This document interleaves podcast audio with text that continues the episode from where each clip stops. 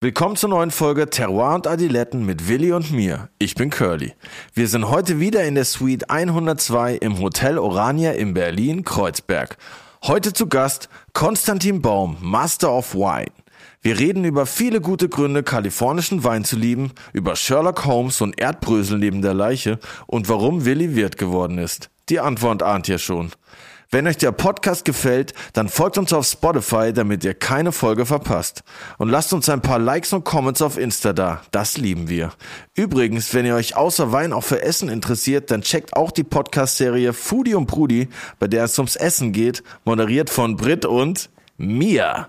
Wir haben jede Woche tolle Gäste aus der Food-Szene. Es lohnt sich. Foodie und Brudi gibt es jeden Dienstag und Terroir und Adiletten jeden Donnerstag. Nice. Und jetzt geht's ab mit Willi, Konstantin und mir. Let's go.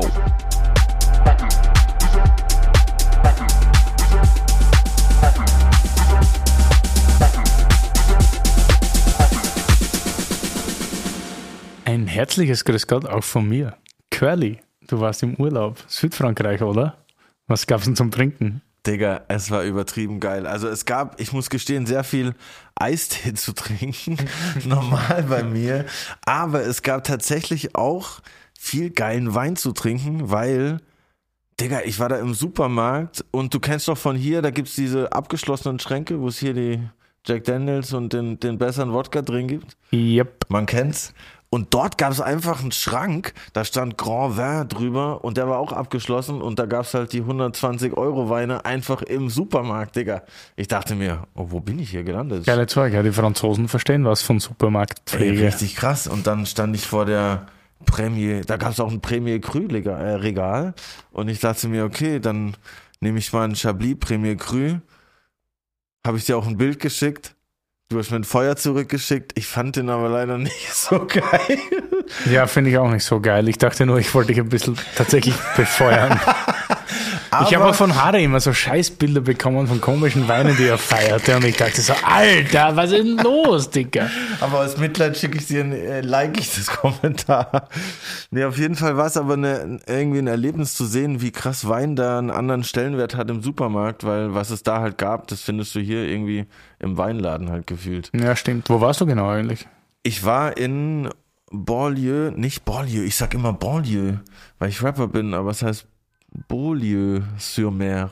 Neben Villefranche-sur-Mer, neben Nizza. Also zwischen Monaco und Nizza eigentlich, so ein Okay. kleines Dorf. Und wie lange? Mega Eine Woche oder was?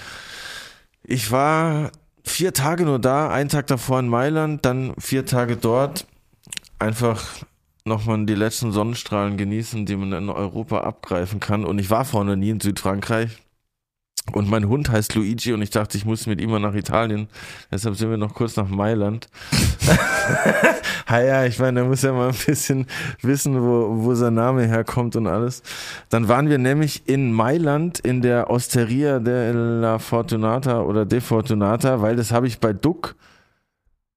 Ihr kennt Duck vielleicht Duck? Ja, aber ich kenne die Osteria nicht. Genau, die Osteria war ziemlich geil. Da gab es eine krasse Carbonara, nicht Spaghetti Carbonara, sondern Sforza Pretti Carbonara. Das sind so richtig dicke Nudeln, so ein bisschen Ja. Udon-mäßig. Strozzapretti. Strozza Pretti. Strozza Die waren aber Pretti. Sforza, deshalb dachte ich Sforza Pretti. Aber Strozza Pretti ist natürlich korrekt.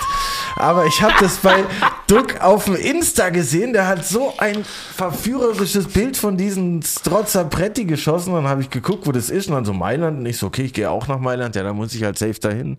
Dann sind wir da hingegangen. Das war auch meine erste richtige Foodie-Reise. Haben wir uns die Strozza Pretti reingegönnt. Dann weiter nach Nizza. Dort waren wir noch im Les Agitateur. Ein Michelin-Stern. Richtig krass. Ich glaube, mein Hund war schon in mehr Sterne-Restaurants als der durchschnittsdeutsche Rapper. Aber kannst du da Hunde immer mitnehmen? Ja klar, Digga, ich nehme den immer mit. Ja, so klar, der kommt ja nicht überall rein. Da schon. Das bezweifle ich. Okay. nee, Quatsch. Ich rufe da immer vorher an und sag halt, yo, ähm, ich habe einen kleinen Hund, geht es klar. Und bisher habe ich immer gute Erfahrungen gemacht. Der ist auch so chillig, der schläft sofort, nachdem er sich fünf Minuten aufregt, schläft er durch und wir können da chillig gönnen.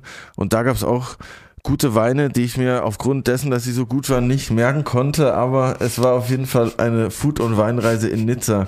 Und ich habe gehört, du hast ja auch eine Art Urlaub gemacht, aber im Prinzip eigentlich das Gegenteil von mir. Weil du bist ja Fahrrad gefahren richtig weit, oder? Weil die Weine so gut waren, konnte ich sie mir nicht merken. Ah, ja. spektakulär, muss man merken.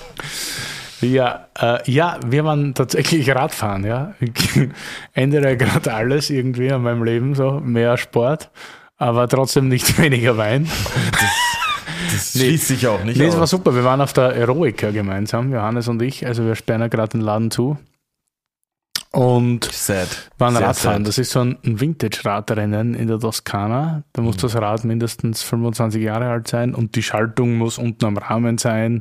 Die Bremskabel müssen über dem Lenker verlaufen und so. Also ziemlich eine harte, harte Kontrolle auch bei den Fahrrädern, dass das alles krass zugeht. Aber das ist super. Und Eroica deshalb, also wenn du da durchkommst, bist du ein Held. Das bist du tatsächlich auch ein bisschen, weil wir fahren ja schon ein bisschen Rad aber das dort war wirklich, also da fährst du auf sogenannten Strade Bianchi. Das sind die weißen Straßen und du denkst ja, das ist halt so ein bisschen Kies, so weiß, weißt du, mit so ein bisschen Staub. Aber das sind knallpuffharte Steinstraßen mit so Pflastersteinen, wo du auch teilweise so mal 10, 15 Zentimeter tief in eine Rille fällst, ganz einfach. Also ich wusste vorher nicht tatsächlich, dass man da mit Straßenrädern überhaupt fahren kann. Aber keine Rennräder, sind so. Oh ja, nur Rennräder, ja. Richtige Rennräder. Ja, richtige Rennräder. Oh. Und wir hatten die, also ich habe so ein altes Buch mir damals gekauft. Tolle Marke. Und also ich heb die, dort fahren alle tatsächlich mit Bianchi, die Italiener.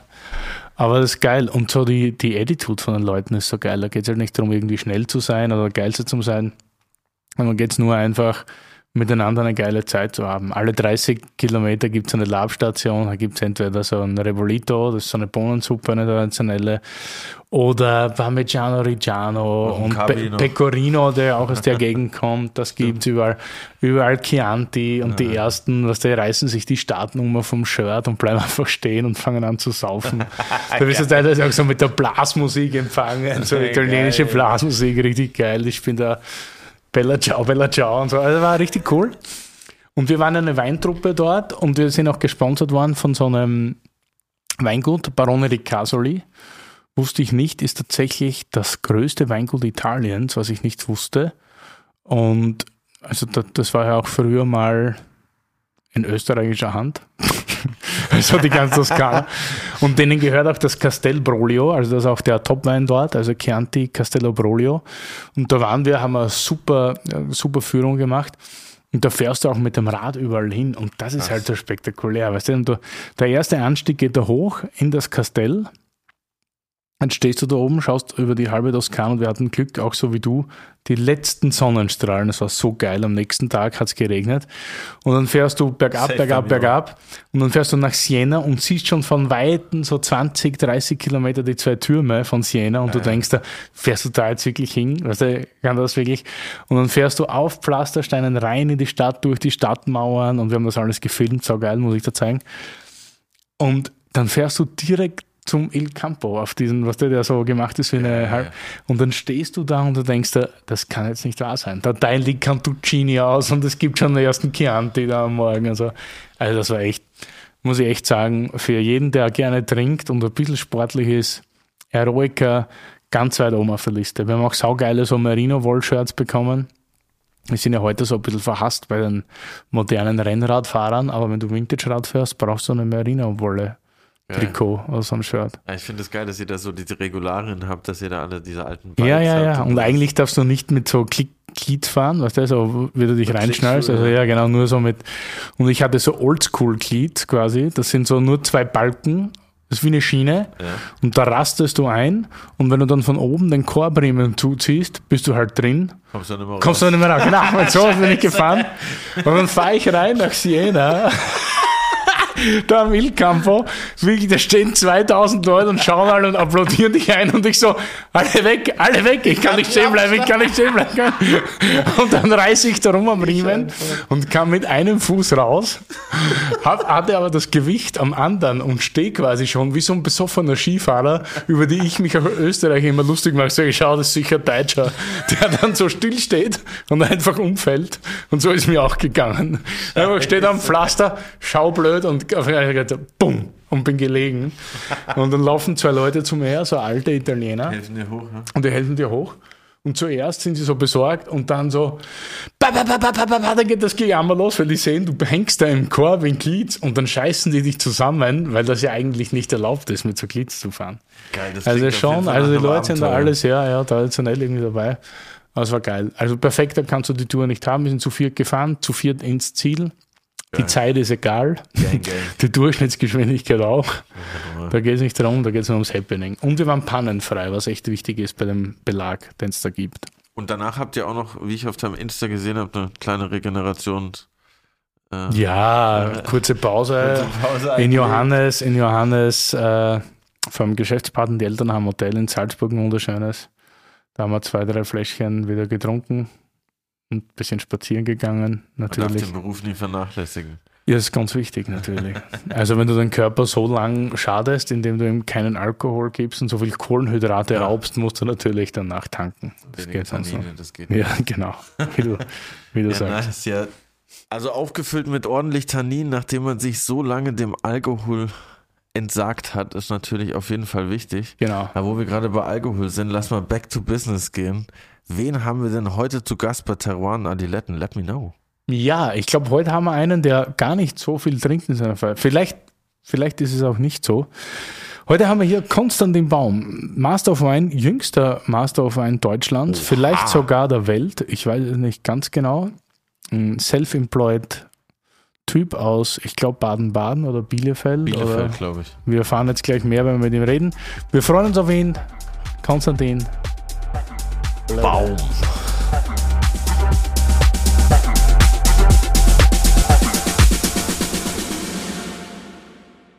Ja, start mal durch. Ja, was Curly. geht ab?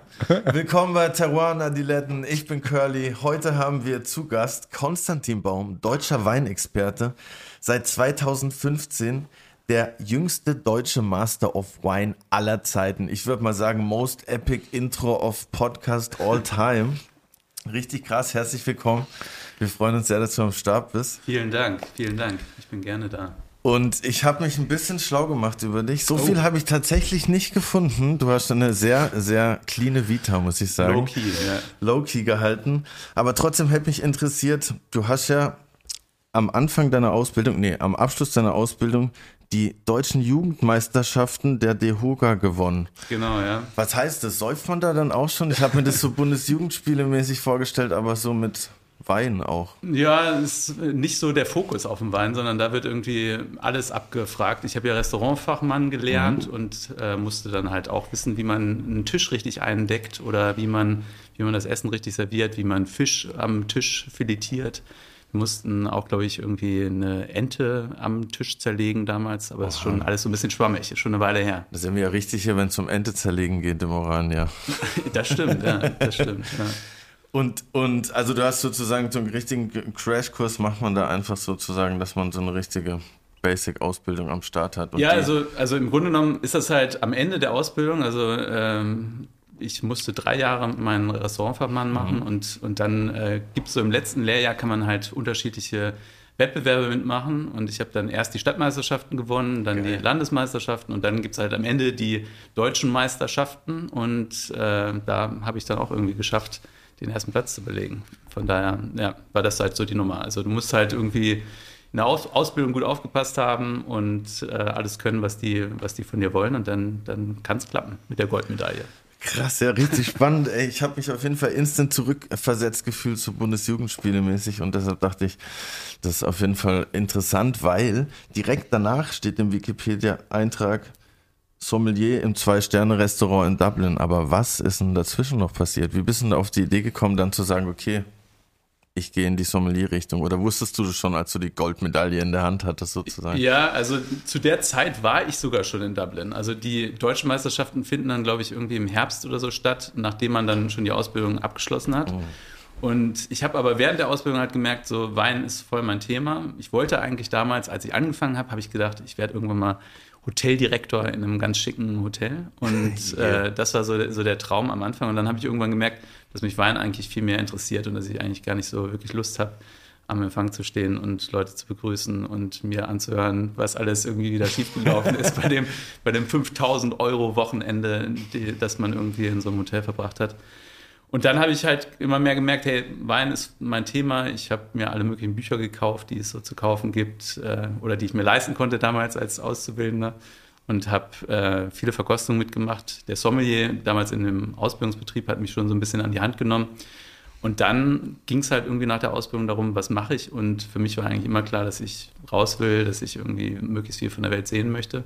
Und äh, Dublin war dann irgendwie eine coole Chance. Eigentlich überhaupt kein Wein, keine Weinecke. Mhm. Ähm, aber das war damals und ist auch heute noch das beste Restaurant Irlands. Und damals war es noch immer extremer als jetzt, so dass in Irland irgendwie super viel passiert ist, alle auf einmal viel zu viel Geld hatten die Iren haben immer schon gerne getrunken und äh, sehr viel Geld für, für, für, für, Alkohol ausgegeben und das ging dann halt irgendwie in den Wein rein und wir hatten damals eine riesen Bibel mit tausend Positionen äh, und ich konnte da Sachen verkosten, die ich halt äh, ja, sonst nie verkostet hätte. Von daher war das genau der richtige Schritt. Also dadurch hattest du auch die Möglichkeit direkt in so richtig tief sozusagen einzusteigen mit so einem Weinkeller, den du da, mit dem du da deine Geschmacksnerven direkt schulen konntest sozusagen. Genau, also das war halt total abgefahren. Dann stand man, also wir waren drei Sommeliers in dem Restaurant und dann stand man halt im Service.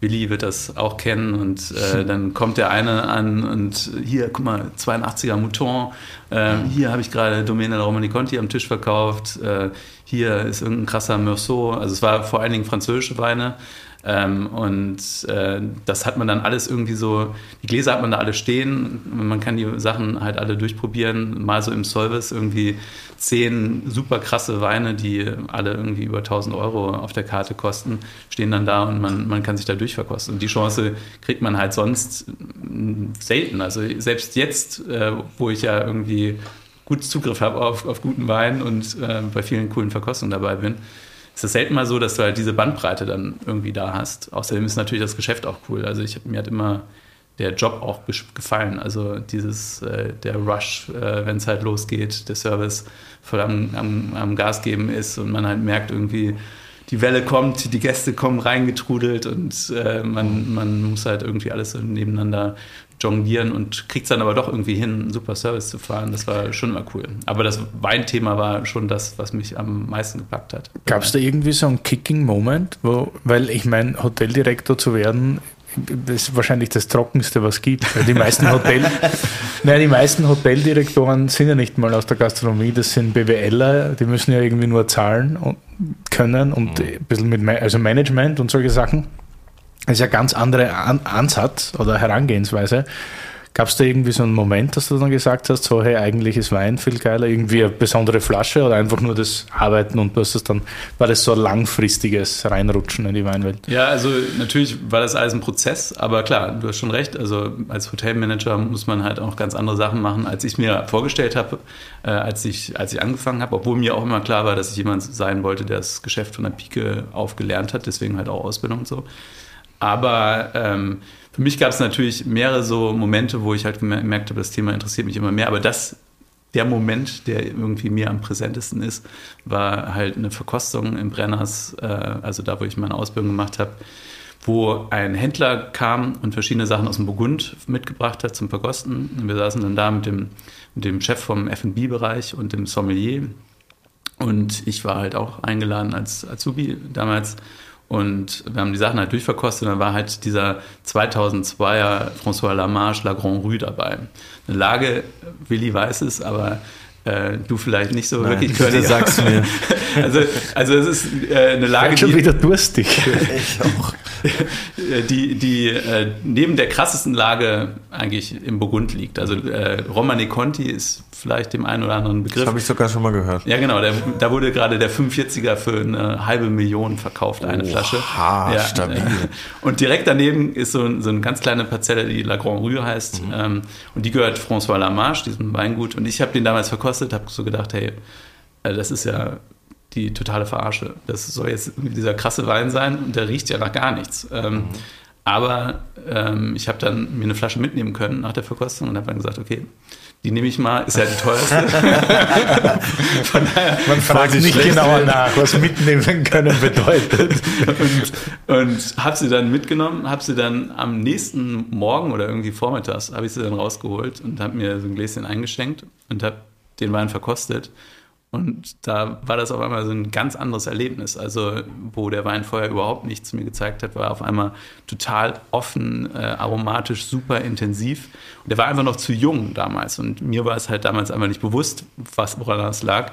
Aber da habe ich halt einfach gemerkt, hey, Wein ist halt mehr als irgendwie nur ein Getränk zum Saufen oder nur was, was ganz nett riecht, sondern es ist halt echt was, was so dein Bewusstsein verändern kannst. Nicht, kann nicht nur berauschend, sondern halt auch einfach, weil es halt irgendwie deine ganzen Sinne anspricht und äh, dich irgendwie so mitreißt. Und das war halt so ein Stück weit für mich so ein, so ein Erweckungsmoment, wo ich halt einfach gesagt habe, hey, äh, das ist spannend. Ja, ist lustig, weil bei allen Sommeliers, die bis jetzt da waren, oder, oder Leuten halt aus der Weinbranche, die jetzt nicht Winzer sind, ist es immer irgendwie eine besondere Flasche Wein. Also auch bei ja. mir war es so oder bei meinem Geschäftspartner, beim Johannes und so. Es ist immer eine Flasche Wein, die dich dann so kickt und die du auch nie vergisst und du weißt auch noch heute ganz genau, wie die schmeckt oder zu schmecken hat. Und das ist schon irgendwie interessant, so dass dieser Einstieg immer so mit dem einen Knalleffekt irgendwie. Ja, und es sollte halt auch nicht mit einer Flasche aufhören, nach Möglichkeit. Also ja, es sollte, sollten immer wieder solche Momente geben, obwohl es da auch irgendwie immer schwieriger wird, halt da noch einen draufzusetzen. Aber, aber klar, also äh, irgendwie gibt es halt, gibt's halt auch immer Weine. Für mich ist mittlerweile sind es halt eigentlich eher so die Sachen, die irgendwie die ich nicht kenne. So nichts Berühmtes, sondern halt was, was ich irgendwie verkoste, wo ich so denke, boah, äh, scheiße, das ist ja was ganz anderes. Und das ist halt äh, sowas wie, wie, wie der jetzt hier, also der, äh, ja, erzähl, der was Lambrusco. Ja, also das ist ein trockener Lambrusco und Lambrusco ist ja sowas, was halt irgendwie ähm, ja irgendwie schon sehr abfällig betrachtet wird. Weiterhin, obwohl es ja langsam wieder cool wird dadurch. Ich dachte schon, ich dachte, ich bin hier bei einem Wein-Podcast. ja, also so, normalerweise gibt es eine Flasche zur Pizza irgendwie und ähm, das ist halt ein trocken ausgebauter, in der Flasche vergorener Lambrusco, äh, Lambrusco Grasparossa ähm, und ähm, für mich halt einfach so eine Sache, als ich da beim Weingut war, kleiner Betrieb, der das irgendwie so nebenher macht. Der ist eigentlich eher so ein gemischt äh, Betrieb, so ein, mit Agriturismo und Balsamico machen sie auch selber und so weiter und so fort. Und er mir halt erzählt hat, was er da alles macht, was er für Geräte entwickeln musste, um den, den Lambrusco halt so in der Flasche zu vergären. Ähm, fand ich halt irgendwie abgefahren und, und ich finde das Produkt halt auch cool, obwohl ich ihn jetzt noch gar nicht verkostet habe. Muss ich Hervorragendes, ja, frisches Rotweingesöff. Voll fresh, ja. Ja, das ist halt einfach bei Lambrusco die knackige, frische, äh, schöne Aromatik, also wenn er trocken ist. Ähm, schöne Aromatik, einfach so diese Kirschfrucht, ein bisschen Kohlensäure ist halt auch mit dabei. Aber nicht so sein. zu viel, dass es so genau, ist triggert, halt, sondern so ganz genau richtig. Ja, ist halt ein Frizzante, also einer mit ein bisschen weniger äh, Kohlensäure, der halt einfach, ja, geiles, geiler Wein halt auch zum, zum fettigen Essen. Also so richtig äh, derbe Kost. Wenn man so einen Wein blind zur Master of Wine Prüfung bekommt, das ist natürlich aufgelegt, oder? Ja, aber man freut sich über so ein Beispiel. Ich, ich, ich, ich hatte einen Lambrusco in meiner Master of Wine Prüfung. Okay. Äh, und, und es gab einige Leute, die haben es halt nicht gerafft. So. Also ähm, die haben halt gedacht, es wäre ein Sparkling Shiraz oder sowas. Äh, das gibt es ja auch noch äh, aus Australien. Ähm, aber man, man verkompliziert sich dann ein bisschen, ja, oder? Wenn man bei so einer Prüfung sitzt. Ich glaube, man muss dann, ich weiß dann auch noch von meiner Diplomaprüfung, die ich ja nie hm. geschafft habe. Wieso nicht? Also ich arbeite noch dran, not. Das geht mir mit aber, auch so. Aber da ist auch, man denkt dann bei der Prüfung, oder in der Prüfungssituation, man ist dann nervös irgendwie und man denkt dann immer viel komplizierter, als es tatsächlich ist. Ja. Und man denkt sich so, oh nein, das kann doch jetzt kein Lambrusco sein einfach. Ja. Ja. Und dann bildet man sich ein Sparkling Shearer sein. Ja, ja, da muss man halt die Eier haben, sich dann zu vertrauen, so wie Konstantin. Cheers. Cheers, cheers, cheers. Wie lang ging es bei dir, die Master of Wine Prüfung? Die Prüfung selber, oder? Nee, so das Ganze. Ich glaube, die Mindestzeit sind drei Jahre. Ja, also ich habe viereinhalb Jahre gebraucht. Also, viereinhalb. Ja, also ich war aber auch, also dadurch auch einer von zwei, glaube ich, die als erstes fertig waren. Also es war, also es, also es gibt die Möglichkeit, dass du es mit drei Jahren schaffst, aber das ist halt sehr selten. Also passiert äußerst selten. Wie sehr musstest du dich verschüssen von der Außenwelt? Äh, ich bin sowieso jemand, der äh, sich gerne vertschüsst oder auswählt. ich bin, bin, bin, nicht so jemand, der irgendwie, also noch nie war ich derjenige, der irgendwie auf jeder Party mit dabei sein muss oder, oder so ähm, das soziale Thema irgendwie nach vorne stellt, sondern äh, Familie ist wichtig und dann ist halt Arbeit wichtig. Und Vielleicht ist das auch das Thema, warum dich Curly nicht sofort oder so gut gefunden hat im Internet. Ich war auch sehr überrascht, als, weiß ich nicht, wie lange kennen wir? Wir kennen uns jetzt schon ein paar Jahre, ja. aber du bist schon ein sehr ruhiger Vertreter in dem ganzen Business, muss man sagen. Ja, also ich versuche. Stetig, wie der Deutsche. Deutsche sind immer stetig. Genau. Aber, aber eher so der ruhige Typ, nicht? Ähm, ja, ich, also ich bin definitiv kein Marktschreier, obwohl ich, also ich, ich, also wenn man mich googelt, findet man mich, glaube ich, schon äh, ja, auf viel, vielen, vielen Plattformen und so. Also ich mache halt ziemlich viel. Aber ich bin jetzt nicht derjenige, der irgendwie bei Willis Sommelier-Party ähm, auf dem Tisch mittanzt. Oder, oder Wo den, ist der Skandal? den, Wo ist das genau? Der Skandal Genau, den Skandal, den, den gibt es eigentlich nicht so wirklich. Obwohl, vielleicht ist er Deutsche einfach Master of Wine trinkt Bier. Wenn das ein Skandal wäre, dann, dann äh, würde er das dazu bestimmt was finden. Nee, ich bin niemand, äh, also ich bin halt gerne, bin gerne bei der Arbeit, mache gerne viel, ähm, aber mir geht es nicht darum, irgendwie äh, auf jeder Hochzeit zu tanzen oder mein Gesicht irgendwie überall drauf zu haben. Ähm, sondern mir geht es eigentlich eher darum, dass ich halt was geschafft kriege, so dass ich meinen Weg gehen kann, dass ich irgendwie meine Mission erfüllen kann. Und da ist nicht unbedingt dem Ganzen dienlich, dass man irgendwie bei jeder Party mit dabei ist. Nee. Was ist denn deine Mission? Meine Mission ist es, dafür zu sorgen, dass die Welt besser schmeckt. Geil. und äh, irgendwie sind das für mich so zwei Themen. Das eine ist halt dafür zu sorgen, dass es halt solche Sachen gibt, äh, äh, wie den Lambrusco hier in Deutschland oder in anderen Ecken, halt die richtigen Sachen auf den, auf den Tischen stehen. Ähm, ich habe ja meinen eigenen Handel, dann äh, betreue ich das Weinprogramm für das Brenners Parkhotel in Baden-Baden wo ich halt äh, die Weinkarte zusammenstelle und da nach coolen Sachen suche ähm, und arbeite mit unterschiedlichen Unternehmen zusammen, um dafür zu sorgen, dass die richtigen Weine da sind, damit die Welt besser schmeckt. Und das andere Thema ist für mich halt, den Leuten beizubringen, wie man halt an Wein rangeht. Also wie man Wein verkostet, wie man äh, Spaß am Wein hat, wie, wie man zu dem Thema findet. Und da ist bei mir halt so diese andere Schiene, dass ich halt, ähm, also ich mache viel auf Instagram, habe meinen eigenen YouTube-Kanal. Ganz äh, starkes Thumbnail-Game, muss ich sagen. Danke. Und, und äh, spreche halt auf der ganzen Welt über Wein, mache halt Seminare, vor allen Dingen eher Fachseminare, aber auch, auch äh, für private Leute und da geht es halt darum, den Leuten das Thema halt näher zu bringen. Also dann in der gesamten Mission halt dafür zu sorgen, dass es, dass es halt einfach. Wann kam bei dir eigentlich der Punkt und warum? Weil bei uns Sommeliers ist das ja immer so eine Geschichte so, weil wir sind ja eigentlich, also wir lieben ja unseren Beruf, aber alle steigen irgendwann aus. Ja. Oder sehr viele so. Und das ist dann immer ein bisschen uncool, so für, für ja. die, die noch das Game machen. Warum, warum war das bei dir so? Und wann, wann kam das? Ja, also bei mir war das ja relativ früh. Also wir hatten ja gerade das von Dublin. Das war irgendwie mein einziger und letzter äh, Zeitraum, wo ich halt als Sommelier gearbeitet habe. So richtig als Sommelier. Also davor die Ausbildung natürlich, aber da halt definitiv nicht den Titel getragen und war des Titels auch nicht würdig.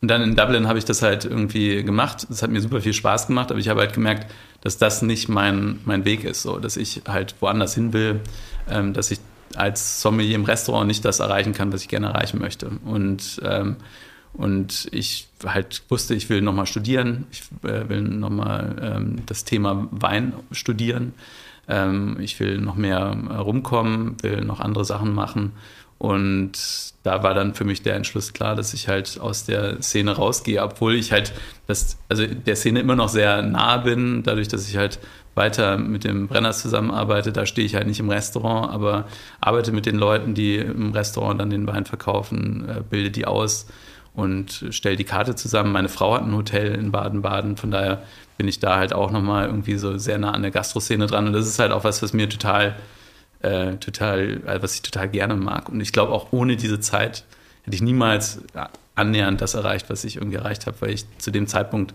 viele Sachen nicht konnte, die man dann im Restaurant lernt. So, also ich war kein Mensch, der gut mit Menschen konnte, der, äh, der ja, wenigstens ehrlich. Ja, der, der, der ähm, verkaufen konnte, der offen auf Leute zugehen konnte, der spontan so in solchen Situationen reagieren konnte. Und das ist dann halt irgendwie so die beste Schule. Ne? Du bist dann halt auf einmal so in dieser, in dieser, auf dieser Plattform jeden Tag, wo du natürlich nicht der Star bist, obwohl es manche ja gerne so sehen. Also sowohl Sommeliers als auch äh, Mitarbeiter im Restaurant oder auch Köche mittlerweile. Aber du bist ja halt da, um die anderen irgendwie zum Star zu machen, aber oder zumindest äh, dafür zu sorgen, dass die anderen irgendwie ihren Moment haben, die Gäste. Aber du lernst halt total schnell mit unterschiedlichsten Menschen klarzukommen, mit den Superreichen, die am Tisch sitzen, bis zu dem Spüler, der kein Deutsch spricht oder kein Englisch oder so, ähm, hast du halt alles dabei und das hat mir super viel mitgegeben. Aber für mich war dann irgendwann klar, hey, das ist nicht mein Leben, das ist nicht das, wo ich mich irgendwie in 10, 20 Jahren sehe, sondern ich will halt irgendwie einen anderen Weg gehen. So, und jetzt äh, ist man dann irgendwie Master of Wine und hat dann neue Aufgaben, neue Dinge. Und so wie es bei jedem Weintyp oder Sommelier auch das Game ist, dass man kann ja nicht die ganze Welt perfekt können, sondern man vertieft sich dann irgendwo in ein Gebiet oder in zwei, drei ja. Gebiete maximal, wo man sich dann wirklich perfekt auskennt. Oder man meint sich perfekt auszukennen. Äh, jetzt ist es bei dir, glaube ich, schon irgendwie Kalifornien, oder?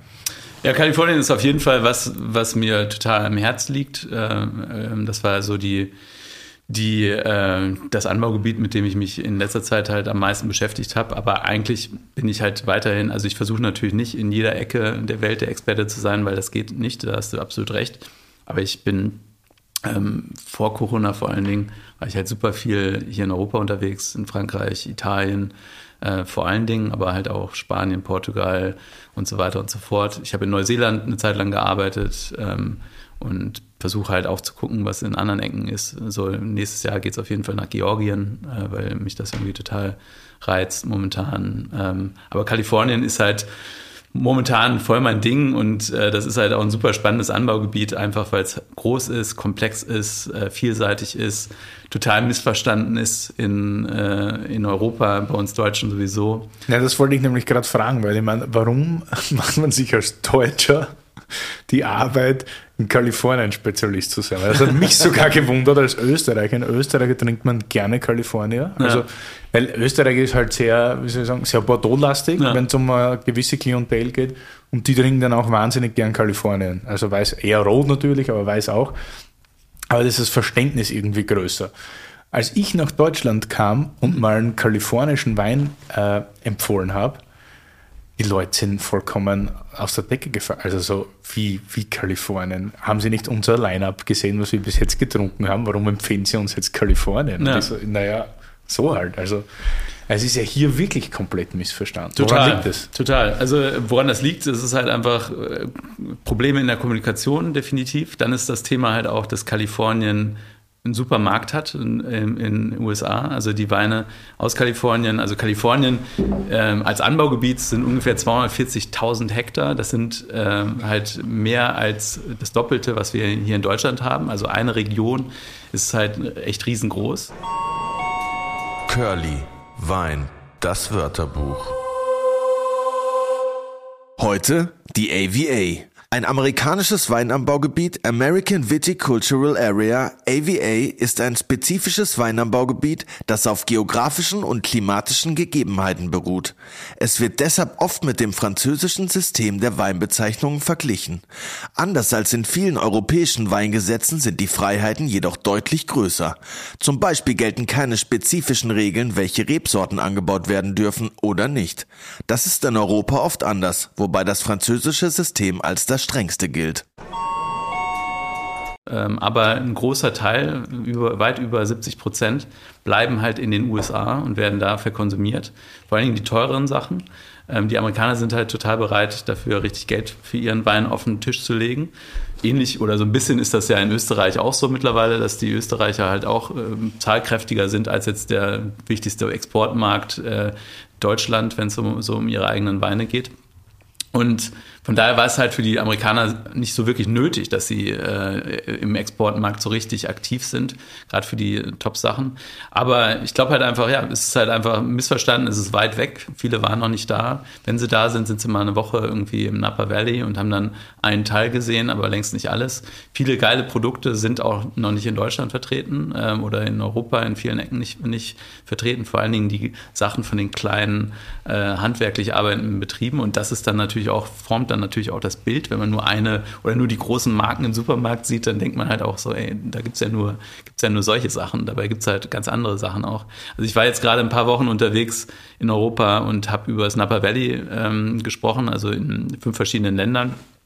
Und die Resonanz ist riesig gewesen. Also die Leute waren total heiß drauf, total interessiert dran. Aber man merkt auch, dass viele halt einfach nicht wirklich wirklich viel zu sagen haben dazu, also selber nicht viel wissen und auch selber ziemlich verschobenes äh, Bild haben von dem, was Kalifornien überhaupt so darstellt an Wein. Aber das ist super, deshalb haben wir Terroir und Adiletten, weil wir können ja heute ein bisschen, also das dachte ich, wir können heute ein bisschen über Kalifornien reden. Mhm. Deshalb habe ich auch einen Kalifornien mit, obwohl wir im Moment immer noch den herrlichen Lambrusco trinken. Schenk, schenk mir nach. Merci. Äh, ja, weil, ja, eben weil es verkannt ist und weil du der Spezialist dafür bist, habe ich so das Gefühl, wir haben uns, glaube ich, auch irgendwie näher mal kennengelernt bei einer Kalifornien-Verkostung. Ja. Weil ich liebe kalifornischen Wein. Ich okay. liebe, ich war auch da zweimal in der Gegend mhm. und bin dann mit dem Auto durch die Gegend gefahren. Und es ist schon beeindruckend. Und ich finde auch die Weine, ich habe halt das Gefühl, dass der Deutsche immer glaubt, oder das, was er sagt, ja, nein, da ist alles so groß und alles chemisch und super technologisch hergestellt. Aber wenn man dann mal dort ist und es vergleicht mit zum Beispiel Bordeaux, ja. was ja wirklich technologisch ist mittlerweile, also wenn man Costes Tonell oder irgendwo ist, das ist mehr Labor als ein Weinkeller teilweise. Das ist dann schon irgendwie spektakulär, wenn man dann sieht, wie traditionell das trotz der Größe doch noch ist, das Ganze. Also ja, ein Abbau, das heißt Sonoma oder egal. Ja, ich glaube, dabei geht es halt oftmals auch darum, wie, wie wichtig ist, dass es alles perfekt ist. Wenn du jetzt zum Beispiel die Top-Weingüter in Bordeaux anguckst, wie auch die Top-Weingüter in Kalifornien oder halt auch in vielen anderen Ecken, da muss es halt auch irgendwie ein bisschen technischer zugehen, weil es halt um diesen, um diese 1, 2, 3 Prozent geht, äh, die dann halt irgendwie das ausmachen, dass man vielleicht einen 100-Punkte-Wein produziert oder halt irgendwie den geilsten Wein auf der Welt in der Flasche, in die Flasche bringt.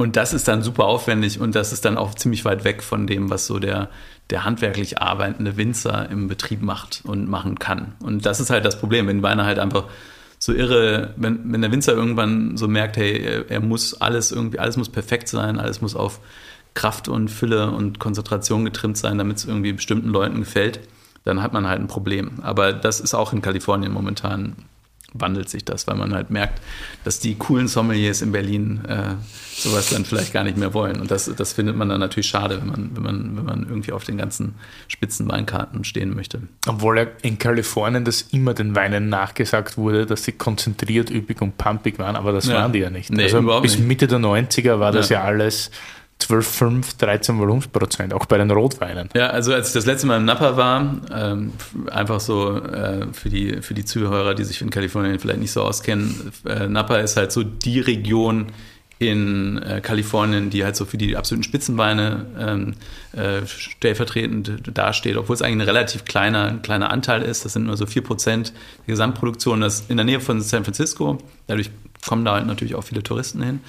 Ähm, und als ich da das letzte Mal war, haben wir so die Spitzensachen aus den 70ern, 80ern, 90ern und 2000ern verkostet. Immer so unterschiedliche Weine aus den Dekaden und man hat so richtig gemerkt, wie die Stile sich halt verändert haben. Aber das ist halt auch eine Region, die noch nicht wie es Bordeaux oder wie es Burgund oder die Mosel oder so auf äh, jahrhundertelange Tradition zurückblickt und schon weiß, so was wir, das ist das, was wir machen, so ungefähr.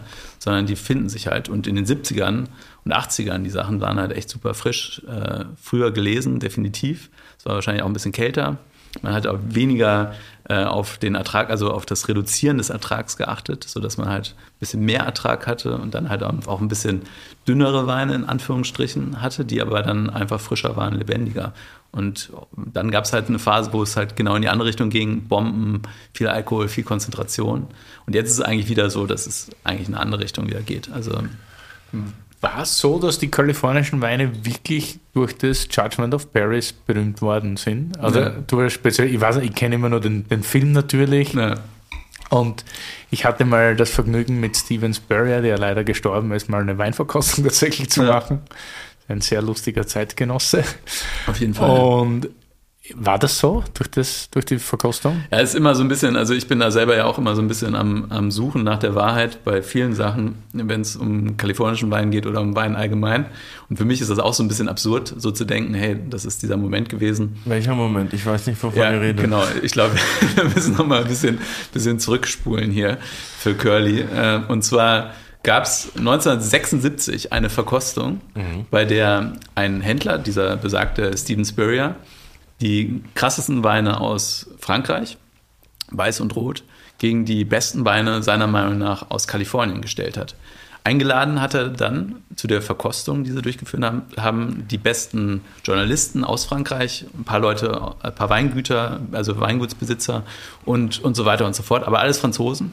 Und die haben dann diese Weine blind gegeneinander verkostet. Und am Ende kam halt, oh Schreck, heraus, dass im weißen Bereich und im roten Bereich ein kalifornischer Wein gewonnen hat. Wow. Also vor den ganzen krassen Weinen aus dem Bordeaux im roten Bereich und vor den krassen Weinen aus dem Burgund im weißen Bereich.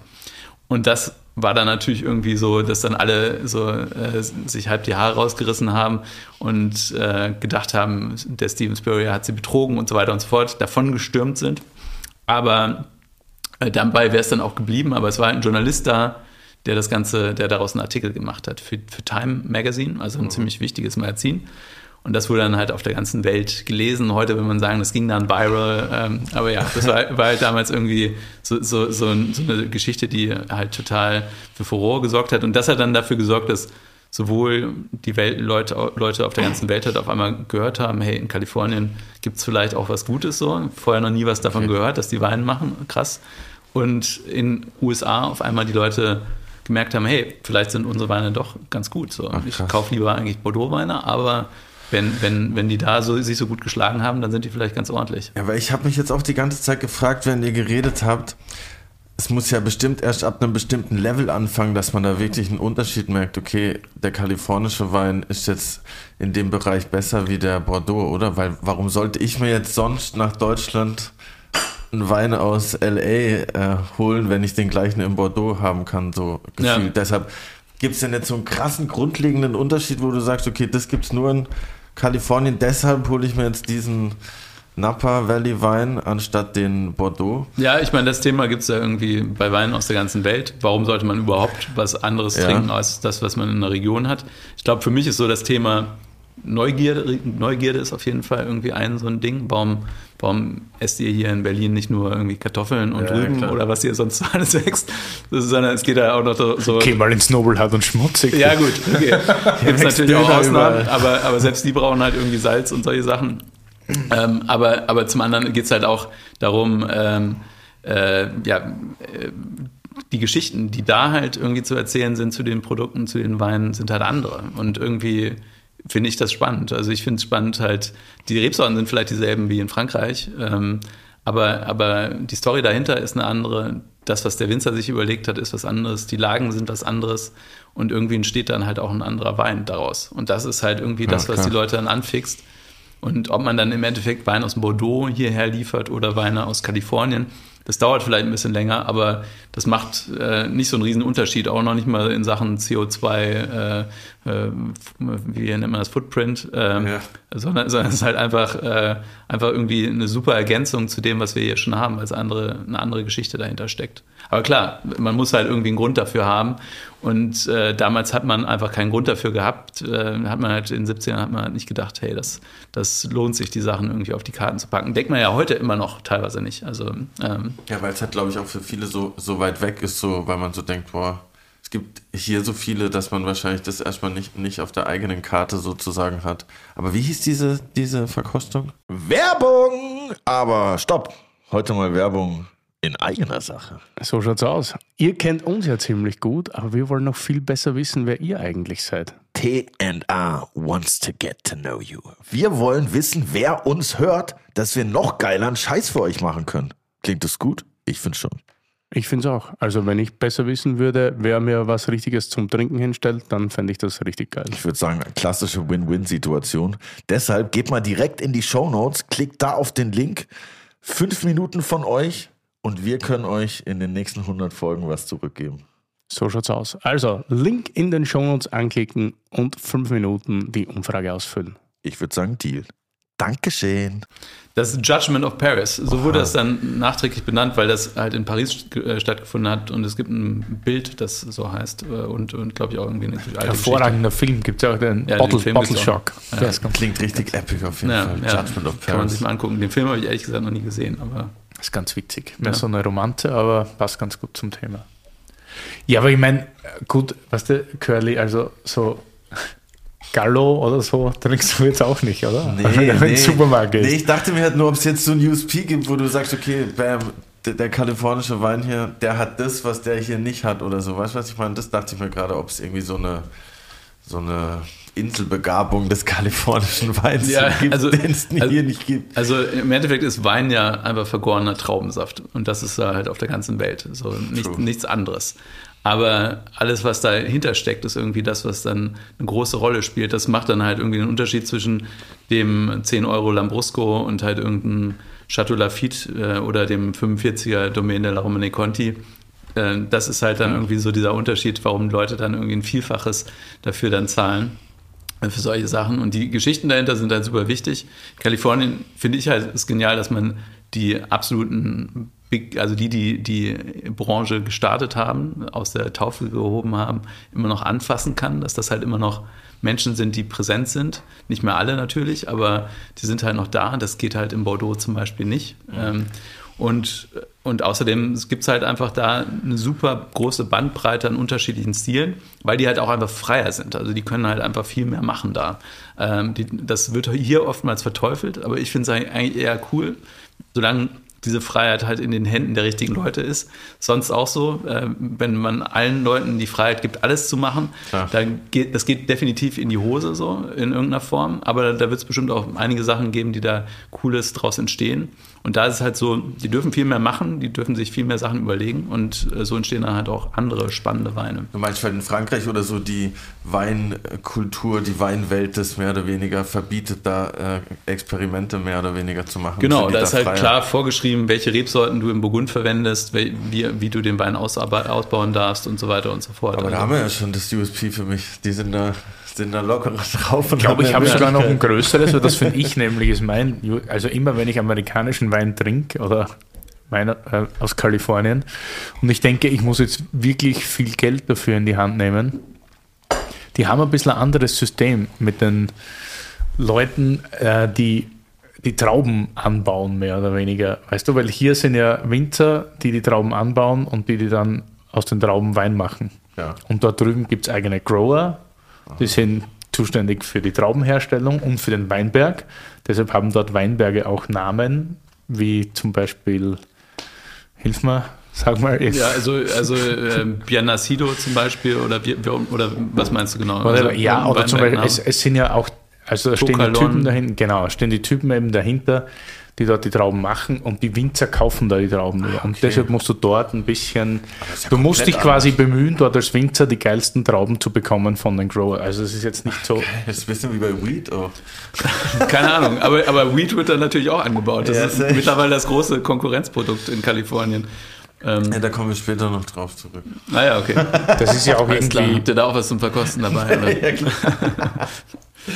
Ja, nee, also aber das finde ich zum Beispiel super interessant. So hatte ich halt auch gar nicht auf dem Schirm, dass das halt dann ganz anderes System dahinter steckt, weil das ist ja, dann muss man ja wirklich schon mal davor gucken, wo man die, den besten Stoff herkriegt, sozusagen, um, um den Wein zu machen. Ja, also es ist nicht zwangsläufig so. Es gibt auch Weingüter, die beziehen ihre Trauben aus ihren eigenen Weinbergen. Aber im Napa zum Beispiel ist das total krass. Also da die Region, über die wir vorhin schon gesprochen haben, da ist es halt so, dass die Trauben, die aus manchen Lagen stammen, das, äh, das Vielfache von dem kosten, was Danke. dieselben Trauben von derselben Rebsorte aus einer anderen Lage äh, kosten würden. Also halt irgendwie das, das 10 bis 15-fache zahlt man dann pro Tonne Trauben, wenn die Trauben aus dem Weinberg Tokalon zum Beispiel stammen. Das ist so der absolute Spitzenweinberg da.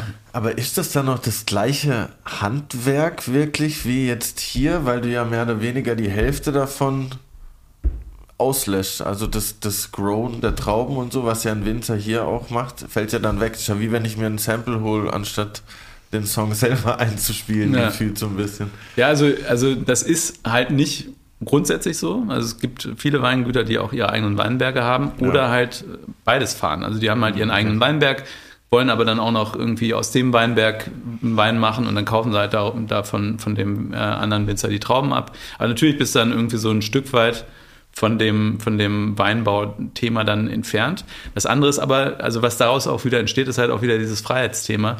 Du kannst dann als Weingut in Kalifornien, großes Anbaugebiet, kannst du dann halt einen Wein, einen Pinot Noir von der Küste machen, wo es halt super kalt ist. Du kannst einen Zinfandel aus den Lagen in Lodi machen, wo, wo es halt viel wärmer ist. Kannst dann auch Trauben kaufen aus dem Napa Valley und de deinen eigenen Wein machen. Also kannst du als Winzer eine viel größere Bandbreite an Stilistiken irgendwie umsetzen, kannst viel spannendere Projekte so aus der Taufe rufen, holen, als wenn du jetzt irgendwie dein Weingut an der Mosel hast und oder in Rheinhessen und dann halt die Trauben aus Rheinhessen kaufen musst und nicht irgendwie mal einen coolen Spätburgunder aus, aus vom Kaiserstuhl machen kannst oder mhm. Mosel-Kabinett im selben Weingut. Zumindest nicht so einfach. Ja, also. Ja, ja ist interessant. Ertappst du dich oft, dass du kalifornischen Wein trinkst? Ja, also immer, immer öfter. also klar, ich trinke natürlich viel kalifornischen Wein. Ähm, habe da natürlich auch so meine, meine Favorites und die Sachen, die ich eher weniger trinke. Aber klar trinke ich das. Also muss ich ja auch irgendwie. Also äh, ich bin, bin ja der Education Ambassador für das Kalifornische Weininstitut in Europa und da musst du dann halt auch irgendwie am Ball bleiben, musst halt irgendwie permanent neue Sachen probieren, musst, ähm, musst halt auch in die Region so oft wie möglich reisen. Das ging leider in letzter Zeit nicht, aber ähm, die Möglichkeiten sind ja jetzt wieder, wieder gegeben, von daher geht es bald, wieder, geht's bald wieder los. Ist jetzt gerade wieder offen, oder? Ja, also äh, vor ein paar Tagen wurde es irgendwie verkündet, dass man jetzt wieder wohl einreisen kann unter bestimmten Bedingungen, aber die erste Reise ist jetzt trotzdem noch nicht geplant, weil dieses Jahr wird das, glaube ich, erstmal nichts, weil in den USA ist natürlich alles nochmal ein bisschen anders. Äh, ähm, und so die Einreise ist da ja unter normalen Bedingungen gar nicht so einfach. Und, mhm. und jetzt ja. gerade ist es natürlich nochmal noch mal eine ganze Spur schwieriger. Ich habe direkt Spam-Mails bekommen. USA-Kreuzfahrt wieder möglich. Deshalb weiß ich USA-Kreuzfahrt. Da haben wir natürlich richtig Bock. Äh, ja, nächster Wein ist ein bisschen oldschool. Kalifornien. Ein reinsortiger Cabernet Sauvignon.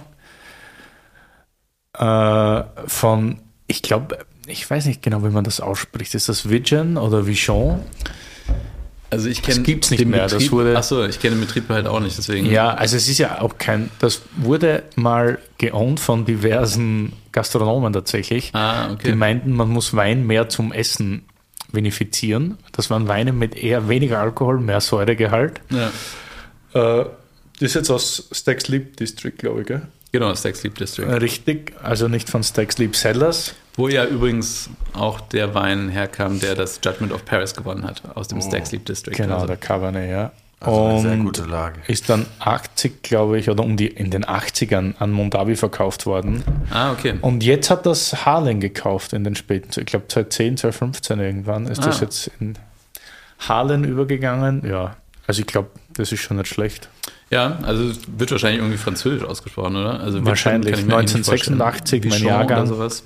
Ähm. Willi hat heute die Spendierhosen an. Ja, aber hallo, das ist ja äußerst edel. Ich komme hier mit dem, mit dem Pizza Lambrusco an und du packst hier den 86er aus. Ähm, ja, aber man sieht halt auch 13% Alkohol. Das war, waren halt irgendwie noch andere Zeiten. Und der Wein ist frisch. Ich würde sagen, der ist schon so ein bisschen past its peak. Also nicht mehr, nicht mehr auf dem Höhepunkt. Das bist du ja vielleicht auch nicht mehr, Willi, oder? Hallo, hallo, hallo. Ein bisschen aufpassen. Ich bin hier der, der die Fragen stellt. ja, aber, aber ähm, super spannend. Danke, dass du die Flasche aufgemacht hast. Sehr cool. Warum hast du jetzt gesagt 13 Prozent? Man merkt, äh, dass das älter ist. Nee, äh, ich meine halt 13% Alkohol ist mhm. eigentlich ziemlich wenig. Also in Bordeaux müsste man heute auch ein bisschen mehr suchen, um Weine mit 13% Alkohol zu finden. Das war halt vor 30, 40 Jahren noch eine andere Sache. Und äh, im Napa Valley ist es halt schon in der Regel so, dass die Weine jetzt eher über 14% haben, wo es da auch manche gibt, die ähm, deutlich leichtere, frischere Sachen machen, wie zum Beispiel Mathiasen, den hatten wir jetzt gerade der Napa Valley Weintour dabei, ein äh, neuer Winzer, ein neues Weingut aus Napa Valley, der ähm, halt echt Weine mit 13 Prozent macht, die super frisch sind, super linear. Ähm, aber das ist schon eher selten mittlerweile, 13 Prozent. Generell gibt es heute eine, eine Riesenbewegung in Kalifornien. Also so die neuen Winemakers, die sind eher ja. so von der Küste, oder? Sonoma Coast und so weiter. Genau. Wo es ein bisschen kühler ist oder e-, eben weiter oben. Anna Roberts zum Beispiel oder Ted Lemon, der ja auch bei Rouleau mal Kellermeister war, die ja wirklich frische, geile Weine machen. Ja, genau. Also es ist halt immer mehr so die Suche nach äh, der Balance. Also das war halt so eine Bewegung ja auch, äh, kennst du sicherlich, wie die, aber oder? Genau, dein, dein Rush. Ich habe nämlich in, in einem vorgehenden Interview äh, gehört, dass du, dass du eigentlich große Träume hattest bei, bei Rush. Ja, ja, im RN74, da wollte ich eigentlich mal arbeiten. Ja, und der hat damals diese Bewegung mitgestartet in Pursuit of Balance, also die Balance halt quasi in den Vordergrund mehr zu rücken. So wie sorgt man dafür, dass Weine nicht nur irgendwie ja, nicht nur reichhaltig sind, sondern halt auch Frische mit, mitbringen. Und das äh, ist aktuell voll das Thema in Kalifornien äh, zu gucken dass man halt Weine findet, die aromatisch reif sind, aber gleichzeitig halt lebendig und frisch sind, äh, im Restaurant funktionieren, also gut zum Essen passen, aber ähm, halt nicht irgendwie ausgezehrt und mager daherkommen. Und hier merkt man ja, also der wird ja, also der ist, dieser Vichon 1986 ist nicht mehr der frischeste, aber der wird schon einfach ein knackiger, äh, lebendiger Cabernet einfach gewesen sein, als er auf seinem Höhepunkt war. Also, also echt eine gute, gute Nummer. Wann, war, wann wäre er denn auf dem Höhepunkt gewesen? Was meinst du? Ja, das ist halt irgendwie relativ schwer vorausblickend zu sagen. Vorgestern. Und halt auch, auch relativ, relativ schwer rückwärtsblickend zu sagen. Ähm, aber ich würde sagen, dass der schon ein paar Jährchen. Aber ich würde jetzt auch nicht sagen, dass der halt total hinüber ist. Also ich finde, das ist spannend weiterhin zu verkosten. Aber ähm, ist jetzt nicht so, dass ich äh, glaube, dass der halt noch viel vor sich hat. So. Also von daher, ich denke mal, so vor also, 20, wann, wann war dein, dein Höhepunkt, Willi? Als 86er Jahrgang mit 20 hallo, hallo. oder so. Also von daher. ist noch lang nicht erreicht. von daher, ja, also würde ich mal sagen, so äh, Anfang der 2000er wahrscheinlich wird er, wird er äh, am meisten Spaß gemacht haben. Aber, ja, 86 war jetzt auch nicht das größte Jahr in Napa. Ja. Also aber so wie der, also in Würde gealtert. Ja, absolut. Ja. Kann man jetzt nichts Habt ihr so sagen. im Kopf, ob das ein gutes Jahr war? Ja, wir haben uns auch vorbereitet auf die Folge, tue ich nicht. ja, es kommt auch an. Also in manchen Regionen kennt man sich da natürlich total aus und äh, verkostet halt regelmäßig. Aber ich müsste auch mal oftmals nachschauen. Also ähm, es gibt halt viele Regionen, wo du halt einfach nicht äh, keine Ahnung hast, wie, wie, wie war es im Jura 1986 oder äh, in, in Apulien. So. Das wissen die wenigsten dann. Also, heißt wahrscheinlich in Apulien. Wahrscheinlich, ja. But you never know. Ja. Heutzutage eh nicht. Und Master of Wine, dachte ich mir so, ist ja eigentlich so ein bisschen wie ein Stern, oder?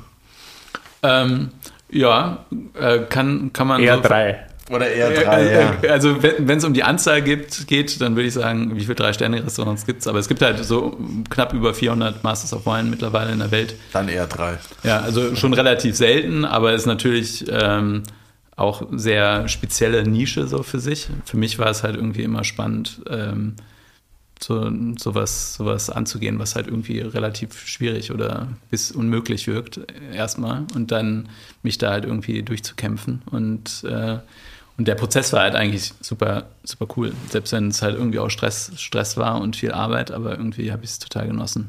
Und, und das, das Schwierige daran ist wahrscheinlich, sich so viele verschiedene Geschmacksnuancen und so halt auch einzuprägen. Oder das stelle ich mir auch ziemlich schwer dabei vor. Oder geht es gar nicht darum? Geht es eher darum, sehr viel Wissen an sich anzueignen? Ja, also es ist eigentlich weniger so, wie man sich das vielleicht vorstellt, wenn man irgendwie einen Zombie über Wein reden hört oder so, der dann halt irgendwie poetisch darüber reden kann, wie der Wein riecht und schmeckt und dann irgendwie 20 Aromen aufführt. Auf, äh, Sondern es geht halt eher so darum, dass du dass du Wein analysieren kannst bei der Verkostung. Und da geht es gar nicht mal darum, dass du jetzt irgendwie sagst, der Wein riecht nach Kirsche, Brombeere, halb durchgerittenem äh, Ledersattel und, und, so weiter. Sondern es geht halt, so, es geht halt so darum, dass du, dass du ähm, klar erklärst, was das für eine Stilistik ist. Also hier in dem Fall zum Beispiel fängst du natürlich mit der Farbe an, redest über, über die Farbe, aber dann geht es vor allen Dingen darum, wie, wie kommt der Wein rüber, wo, welche Aromen könnten dir Aufschluss darüber geben, wo der herkommt. Also es geht halt bei dieser Blindverkostung einfach darum, dass du 36 Weine blind anhand des Geruchs und Geschmacks erkennst. 36. Ja. An einem Tag Ja, hintereinander. sind drei Tage, also äh, zwölf Weine pro Tag. Das ist dann jeweils äh, zehn Minuten oder so pro Wein, äh, wo du den Wein erkennen musst, aber auch sehr ausführlich schreiben musst, äh, wie du darauf gekommen bist. So, ähm, warum, warum ist das jetzt ein Cabernet Sauvignon? Warum kommt der aus dem Napa Valley und nicht irgendwie aus, aus Sonoma oder aus dem Bordeaux? Warum ist das der 1986er und nicht der 1982er? Ähm, und so weiter und so fort. Wie wurde der Wein gemacht?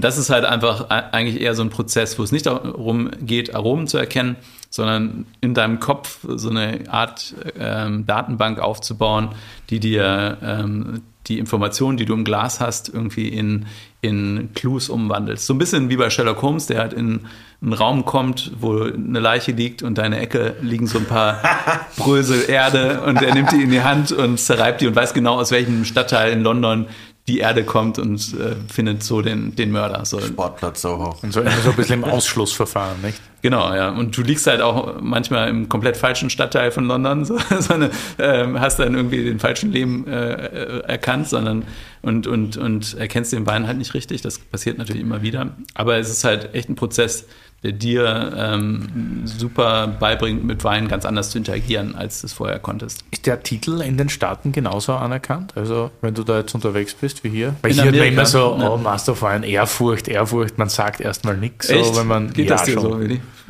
Mir geht's. Ich habe naja, dich noch nie auf den Knien gesehen. Naja, gut, weil ich euch, weil ich euch halt alle kenne. aber, aber wenn du einen mal nicht so kennst, weißt du, dann denkst du so eher mal, okay, Schon- schon auch krass. Chapeau, so. Ja, weiß nicht. Also, aber Oft denkt man sich auch, okay, Streber. genau, das, das würde ja auch zutreffen. Aber, aber ähm, also das mit dem Streber. Aber ähm, ja, ich meine, die Leute gehen damit total unterschiedlich um. Ganz klar, der Typ auf der Straße hat keine Ahnung, was das bedeutet. Ähm, dann gibt's halt natürlich in der Branche viele, die wissen, was das bedeutet und dann extra kritisch sind, weil sie halt so denken, dem Master of Wine, den fahren wir jetzt an den Karren. Und dann gibt's natürlich auch viele Leute, die das cool finden ähm, und irgendwie davor Respekt haben. Ich persönlich finde nicht, dass das so das End-all, Be-all ist, auch für mich persönlich. Ich, ich bin nicht äh, nur Master of Wine, sondern das hilft mir natürlich bei vielen Sachen, aber es ist nicht so das Einzige, was zählt. Und in den USA ist, glaube ich, der Master Sommelier immer noch halt ziemlich angesehen, was eine andere Qualifikation ist. Wie heißt das? Sorry. Master Sommelier. Ah, okay. Das ist eigentlich eine Qualifikation für die Leute, die im Restaurant arbeiten, also Sommeliers. Genau, für, für Willi. Willi wäre dabei. Nee, das, ich, wir haben eine Weinkneipe mit Essen, kein Restaurant. Der Boss. Ja, aber, aber ähm, ja, von daher, der Master of Wine ist da auch hoch angesehen. Ich hätte, also ich hätte die, diese, diesen Ambassador, Education Ambassador für das Kalifornische Weininstitut hätte ich nicht bekommen, wenn ich jetzt nicht Master of Wine wäre, bin ich mir relativ sicher. Nur als Konstantin Baum. Also für die war das ziemlich wichtig. Von daher, ähm, ja, es ist eine Qualifikation, die mir viel geholfen hat, aber es ist auch im Endeffekt einfach nur eine Qualifikation. Und es gibt manche, die nutzen das gar nicht, wollen sie gar nicht nutzen, andere nutzen es halt extrem. Ähm, für mich war das dadurch, dass ich halt ziemlich jung war, als ich den Titel gekriegt habe und damals auch mich keine Sau kannte, in Deutschland vor allen Dingen, weil ich ja viel im Ausland gelebt habe vorher und gar nicht in Deutschland eigentlich war, ähm, hat mir das super viel ermöglicht. Aber es ist jetzt auch, ähm, ja, auch nicht so, dass es dir alle Türen aufmacht. Und nur zum Verständnis für mich, wenn man jetzt Sommelier-Ausbildung fertig macht, da hat man ja in der Ausbildung auch damit zu tun, wie man Essen mit Wein äh, verbindet, ein bisschen mehr oder weniger, oder? Ja, Im Ja. Mund bestenfalls Im nicht. Mund, ja schon, aber halt Oder im Magen. So was zu was passt, so hat ja da auch schon einen bestimmten Punkt in der Ausbildung, oder? Aber bei Master of Wine geht es tatsächlich dann nur um Wein. Ja, also Master of Wine ist eigentlich äh, deutlich akademischer, als was man sonst so in, also was ich in meiner Ausbildung gelernt habe und was ich auch äh, so in meiner Sommelier-Laufbahn gelernt habe. Ähm, da geht es halt vor allen Dingen darum, dass du, dass du äh, diese Praxis, praktische Prüfung, über die wir gesprochen haben, diese Verkostung, diese Blindverkostung, wo du diese vielen Weine verkosten musst, das ist ein Teil. Der andere Teil ist halt die Theorie, wo du halt einfach dich über, mit allen möglichen Themen aus der Weinwelt auseinandergesetzt haben musst und dann halt innerhalb kürzester Zeit ziemlich klar ähm, erklären musst, warum man bestimmte ähm, Unterlagsrebsorten in bestimmten Boden, Böden äh, verwendet. Also es ist halt total nerdy. Also es ist halt echt, echt nicht unbedingt äh, das, was für die Massen relevant ist. Aber ähm, für mich war es halt irgendwie klar, dass das halt irgendwie der, der spannendste Weg ist und halt auch eigentlich eine äh, Möglichkeit ist, sowohl halt dieses Thema Wein als auch dieses Thema Kommunikation besser drauf zu haben, also einfach zu lernen, wie man klar über Wein sprechen kann, weil man halt einfach sich mit allen möglichen Themen, allen möglichen Fragen nach Möglichkeit vorher auseinandergesetzt hat. Nice. Und deshalb vielleicht jetzt auch dein YouTube-Channel. Genau, ja. Ja, also das war eigentlich eher so ein Corona-Thema. Also ich habe den Kanal vor vielen Jahren oder vor mehreren Jahren gestartet und habe dann irgendwie so gedacht, ähm, irgendwann habe ich keinen Bock mehr drauf, hatte auch zu viel zu tun und so. Und jetzt wegen Corona habe ich dann halt gedacht, äh, ich kann jetzt irgendwie nicht rumreisen, soll ich die Zeit irgendwie effektiv nutzen und habe halt ähm, den Kanal wieder aufleben lassen und das lief ganz gut jetzt über das letzte Jahr. Ja, ja. habe ich gesehen, ja. Ja, war echt cool. Und, und da geht es dir auch darum, mehr oder weniger deine Mission, dass die Welt besser schmeckt, raus an die Leute zu bringen und noch mehr an die Leute zu bringen mit diesen Verkostungen und wie macht man Weißwein in neun Minuten? Ja, genau. Also, also äh, das war, waren eher so die kläglichen Anfänge, das, das äh, erste Weißwein-Video auf Deutsch. Aber mittlerweile ist es halt komplett auf Englisch und für mich äh, mir geht es halt darum, irgendwie das Thema Wein auf YouTube zu vertreten. Ich finde, es gibt zwar viele, ähm, die das irgendwie versucht haben, aber es war ist relativ wenig dabei gewesen, was ich richtig cool fand, so als Konzept. Ich wollte es dann halt auch international machen, also so, dass ich halt nicht irgendwie eine bestimmte Gruppe ausschließe, sondern möglichst viele Leute erreiche. Und äh, ja, irgendwie kommt das gut an. Die Leute, ich finde es total cool, wie viele Reaktionen du bekommst auch auf die Videos. Also die Kommentare, die, die, äh, die sind halt echt, echt, echt cool. Man baut sich da irgendwie seine eigene, eigene Plattform auf, seine eigene, seine eigene Community. Und das macht Spaß. Ich habe gesehen, die Leute fachsimpeln richtig in den Kommentaren ab. Genau, ja. Nice. Ja, und dann schreiben die halt Leute irgendwie aus äh, Dubai so, hey, äh, ich zeige deine Videos meinen ganzen Mitarbeitern, die im Restaurant arbeiten, Geil, damit die mehr über Wein lernen. Äh, dann schreibt der andere irgendwie, äh, ich habe ich hab, äh, dein, dein Video gesehen und das hat mich jetzt inspiriert, den Wein zu kaufen und zu verkosten. Das ist mega. Oder äh, der CEO von Vivino schreibt mir, dass er meine Vivino-Verkostungsvideos gesehen hat, so eine App, äh, so eine Wein-App äh, und die cool fand und seinen ganzen Mitarbeitern geschickt hat. So, du bist auf einmal auf der ganzen Welt erreichst du irgendwie nice. echt coole Leute und und äh, hast halt eine gute Resonanz. Die Videos sind halt super viel Arbeit, aber es macht halt auch echt Bock. Jetzt abonnieren. Aber es, ja, genau. aber es gibt ja auch noch, also macht ihr da auf YouTube rum, dann machst du für Kalifornien ein bisschen rum, dann machst du die Weinkarte in Brenners und aber du hast, bist ja auch Weinhändler. Genau, ja. Also ich habe meinen eigenen Online-Shop, meinlese.de, den habe ich halt gegründet, als ich damals aus England zurückkam. Also ich habe in London eine ganze Weile gelebt, weil ich halt irgendwie spannende Sachen aus äh, der Welt importieren wollte selber. Ähm, unter anderem halt auch diesen Labosco, den wir gerade verkostet haben, aber halt vor allen Dingen Weine von kleinen, handwerklich arbeitenden Betrieben, die irgendwie cool sind, die äh, richtig guten Wein machen und auch ein super Preis-Leistungs-Verhältnis haben. Also Sachen, die noch nicht so bekannt sind und dadurch halt auch ein bisschen günstiger sind.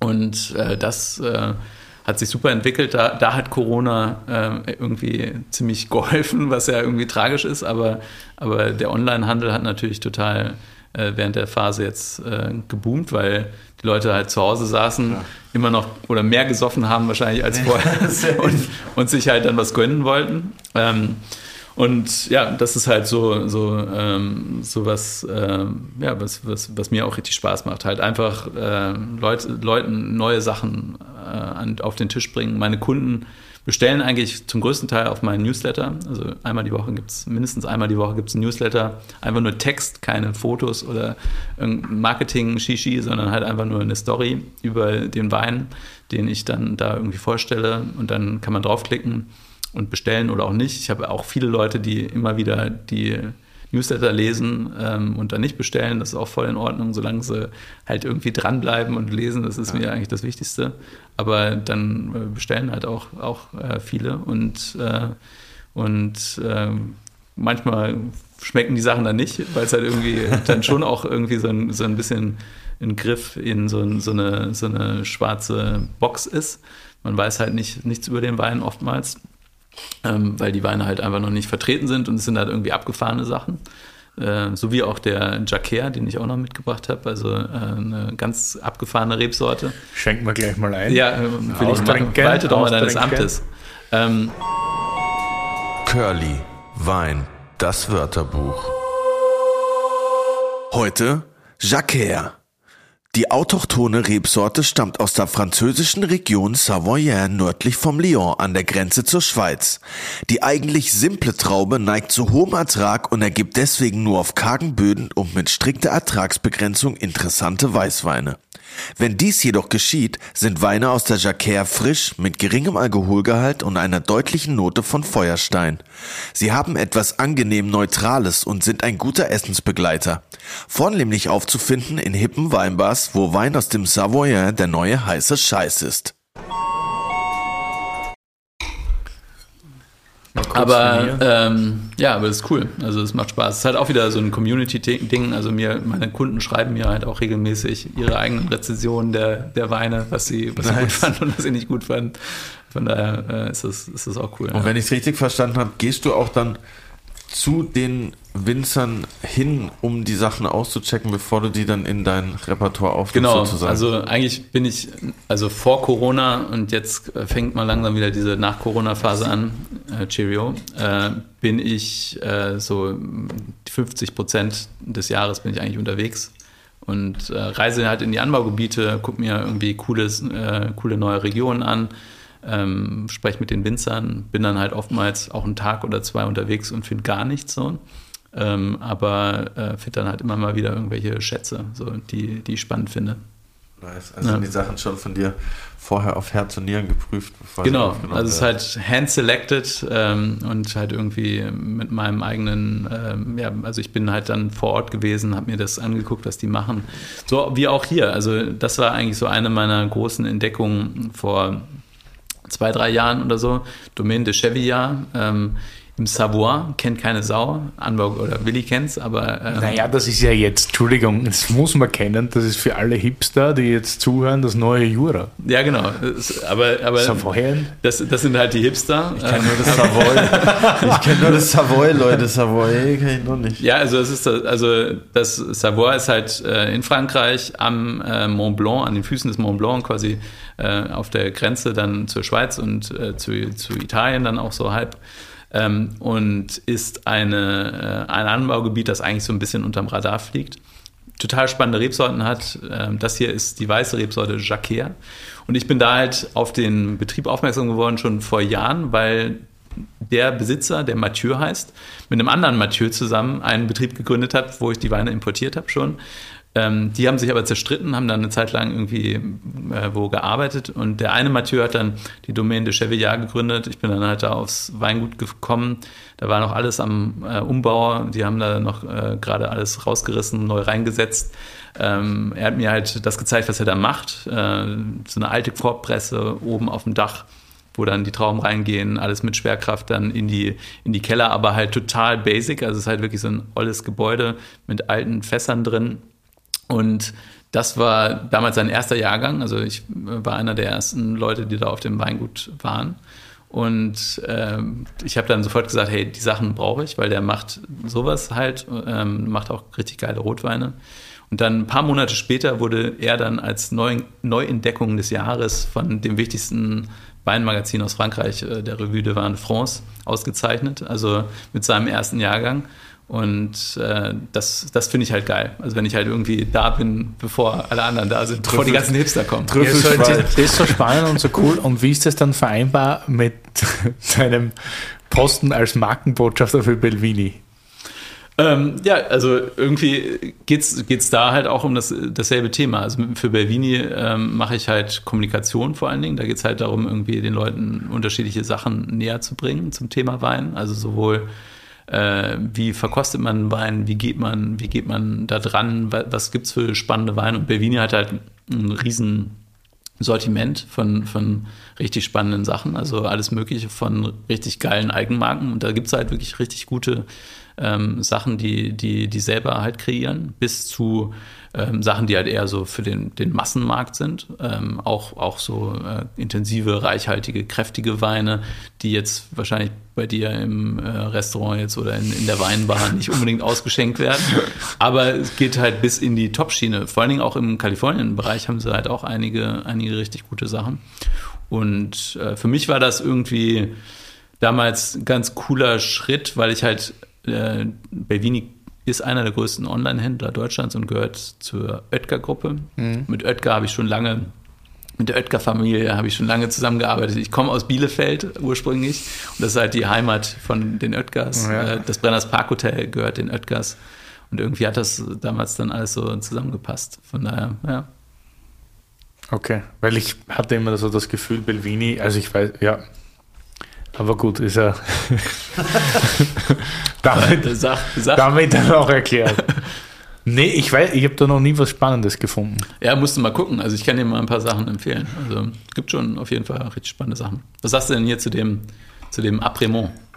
Der gefällt mir sehr gut tatsächlich. Ich bin ein großer Fan der Rebsorte Jacquer. Wir haben ah, auch ja? einige im Ah, Sortiment, im Weinbar-Sortiment. Okay, sehr gut. Aber nicht diese Domain hier, aber äh, ich finde das super. Ich finde halt immer super, weil das Weine mit eher niedrigem Alkohol sind, die aber trotzdem äh, eine Reife haben, nicht? Also nicht grün schmecken. Ja, ich meine, 11,5 Prozent hat er, glaube ich, ne? Oder mhm. 11? Genau, ja. Das findet man eigentlich gar nicht mehr, so ein trockener Wein mit 11,5 Prozent. Und ähm, das ist ein richtig, richtig äh, spannender, spannender Stoff, finde ich. Also auch im Holzfass ausgebaut, aber neutrale äh, Barriques, also nicht um so diese Toastaromen da mit reinzubringen, sondern halt einfach so ein bisschen das Ganze abzurunden. Und äh, ja, halt einfach so diese, diese Frische. Für mich ist das wie so ein Bergbach. Also, also das ist so, so das Ding, was mir da einfällt. Äh, irgendwie so diese frische Lebendigkeit. Das ist, ist nicht irgendwie super aromatisch, sondern halt einfach elegant. Also das Schöne ist auch so eine Rebsorte, die halt nicht viel Eigenaroma hat und damit das widerspiegeln muss, worauf sie wächst, also ja. so Boden. Und das ist halt hier super. Kaltes Klima. Ich finde aber, der schmeckt gar nicht so, als ob er nur 11,5 Prozent hat. Der hat trotzdem irgendwie so eine. Nee, der hat so eine Bums Power irgendwie. irgendwie. Also ja. ich finde auch, das ist eigentlich so ein bisschen burgundisch. Geht halt so in Richtung, Richtung, äh, was man halt auch im Chardonnay äh, finden kann. Auch eine eher eine neutralere Rebsorte. Hier wird halt auch einfach mit diesen Holzfässern gearbeitet, mit der Hefe gearbeitet, um dem Wein noch ein bisschen Kraft und Fülle zu geben. Und äh, ich finde das, find das irgendwie richtig, richtig gut. Für alle, die es jetzt komisch finden, dass wir vorher rot und jetzt weiß trinken, in Frankreich macht man das fast immer so. Ja, ich bin halt auch nicht so derjenige, der so rum verkostet eigentlich, aber ich verkoste halt auch in alle Richtungen irgendwie. Also ja, schon, ich bin da jetzt ich nicht so jemand, der da. Schmerzfrei. Warum sagt man eigentlich erst weiß, dann rot?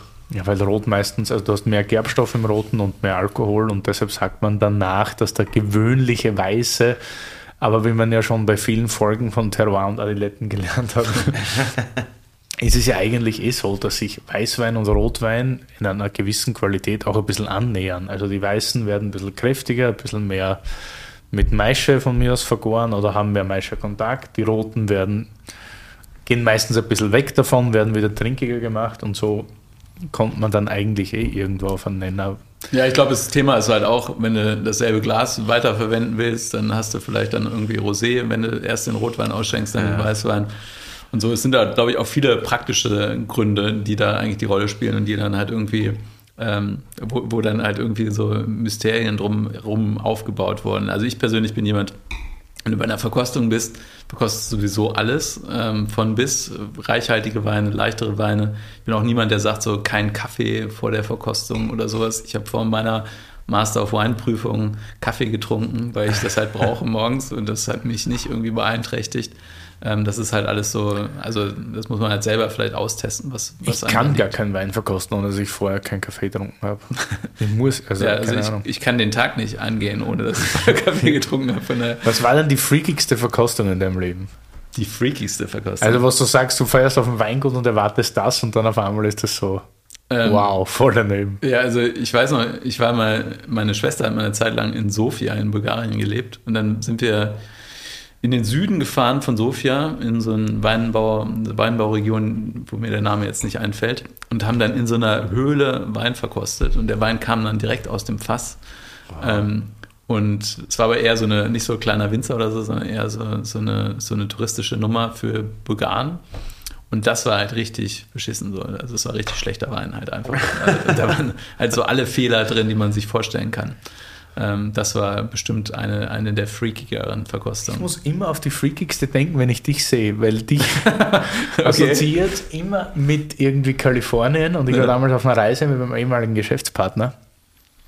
Und das war auch eine der lustigsten Weinreisen, die ich je hatte, muss ich tatsächlich sagen. Okay. Also richtig Klischee mit dem Mustang von Süden. Also wir haben ah, in San Francisco angefangen bis am Norden, Geil, weil uns damals Ernie Losen eingeladen hat in Oregon findet alle zwei Jahre dieses International Pinot Noir Symposium ja. statt. Und dann haben wir gesagt, wir starten in San Francisco und fahren dann so stückchenweise zwei Wochen hoch bis nach Santa Rosa. Okay. Und dann fliegen wir nach Oregon. Und dann hat er noch eine Runde Golf gespielt in Seattle und wir sind dann von Seattle wieder zurückgeflogen. Geil. Also echt ein geiler, geiler Ausflug. Und da waren wir bei Tony Couturi. Mhm. Kennst du das? Der macht Naturweine, Zinfandel. Und Zinfandel ist eine recht äh, was soll ich sagen, alkoholreiche Rebsorte. Und ja, das aber eine auch, richtig geile Rebsorte. Ja, richtig also. geil. Ja. Also der macht nur, also Naturwein sozusagen, der liebe mhm. Toni. Und wir kamen zu ihm, wir waren zuerst bei Colgan, wir hatten einen Termin bei Colgan, was ziemlich geil ja. war. Das ist so hypermodern, darfst keine Fotos machen, die kacken sich total in die Hosen wegen allem, das ist so super durchdesignt alles. So hipstermäßig. Nee, das war gar, also na, Bankermäßig, also Wall, okay. so ein Wall Street Wein. Wall Street Wein. Okay. Und dann kommst du zu Tony Couture, der da sitzt mit einem so einem Shirt, also so ein Trägershirt. Und das hat er sicher schon zehn Tage nicht gewechselt. Das war so braun, beige, blau, rot, alle Farben. Und er hatte so lange Dreads und Vollbart. Und er saß Geil. da irgendwie da am Füllapparat und hat dann irgendwie mit den Händen im Fass so rumgewühlt. Und dann kommt er raus und schenkt uns irgendwelche Zins ein. Vor jeder Wein war Bingo Bongo, kann man nichts sagen, gell? Okay. Aber da hatte ich echt so Ekel überhaupt den Wein. Das hatte ich noch nie, aber das war Natur, so ja, ist surreal. Doch, ist doch Natur. Beim genau. einen hattest du ein schlechtes Gewissen, dass du keinen Anzug trägst und ja. dann sitzt du dort mehr oder weniger im Sandkasten. Aber das ist wahrscheinlich auch das, was ihr meintet mit Freiheit in Kalifornien, dass du halt das eine extrem hast und das andere halt irgendwie direkt nebeneinander wahrscheinlich, oder? Ja, was sie halt auch einfach verstehen, ist halt irgendwie so ein Commitment zu ihrer eigenen, also das, was sie machen wollen, das leben die halt auch gerne so in, in Amerika. Viel mehr, als wir das jetzt hier in Deutschland machen. Das Thema ist halt auch so, ähm, äh, wenn man einen Winzer aus Deutschland vor eine Gruppe von Menschen stellt, dann kann das unterhaltsam sein, aber da gibt es halt wirklich nur ganz wenige Winzer, die das drauf haben. In Amerika hat man sehr große Chancen, dass der Besitzer des Weinguts halt auch echt super reden kann und irgendwie seine Geschichte erzählen kann. Ähm, und dann ist halt auch einfach so dieses wenn man was macht, dann macht man es richtig. Dann kommt man, wenn man biologisch im Weinberg arbeitet, dann kommt man halt auch mit Gummistiefeln und irgendwie einer Latzhose ähm, und einem ja. Strohhut irgendwie zur Verkostung, selbst wenn da alle irgendwie in Straßenklamotten sitzen und, und äh, tut so, als wäre man halt immer, immer, immer so unterwegs. Und wenn man halt irgendwie den besten Wein der Welt machen will, dann kommt man halt auch im maßgeschneiderten Anzug an und äh, zeigt halt auch ganz klar, wo es hingehen soll. Image halt einfach. Aber so, ist ja. der beste Wein der Welt für dich maßgeschneidert? Äh, der beste Wein der Welt existiert halt leider nicht. Also ich bin Warum? immer noch auf der Suche zumindest.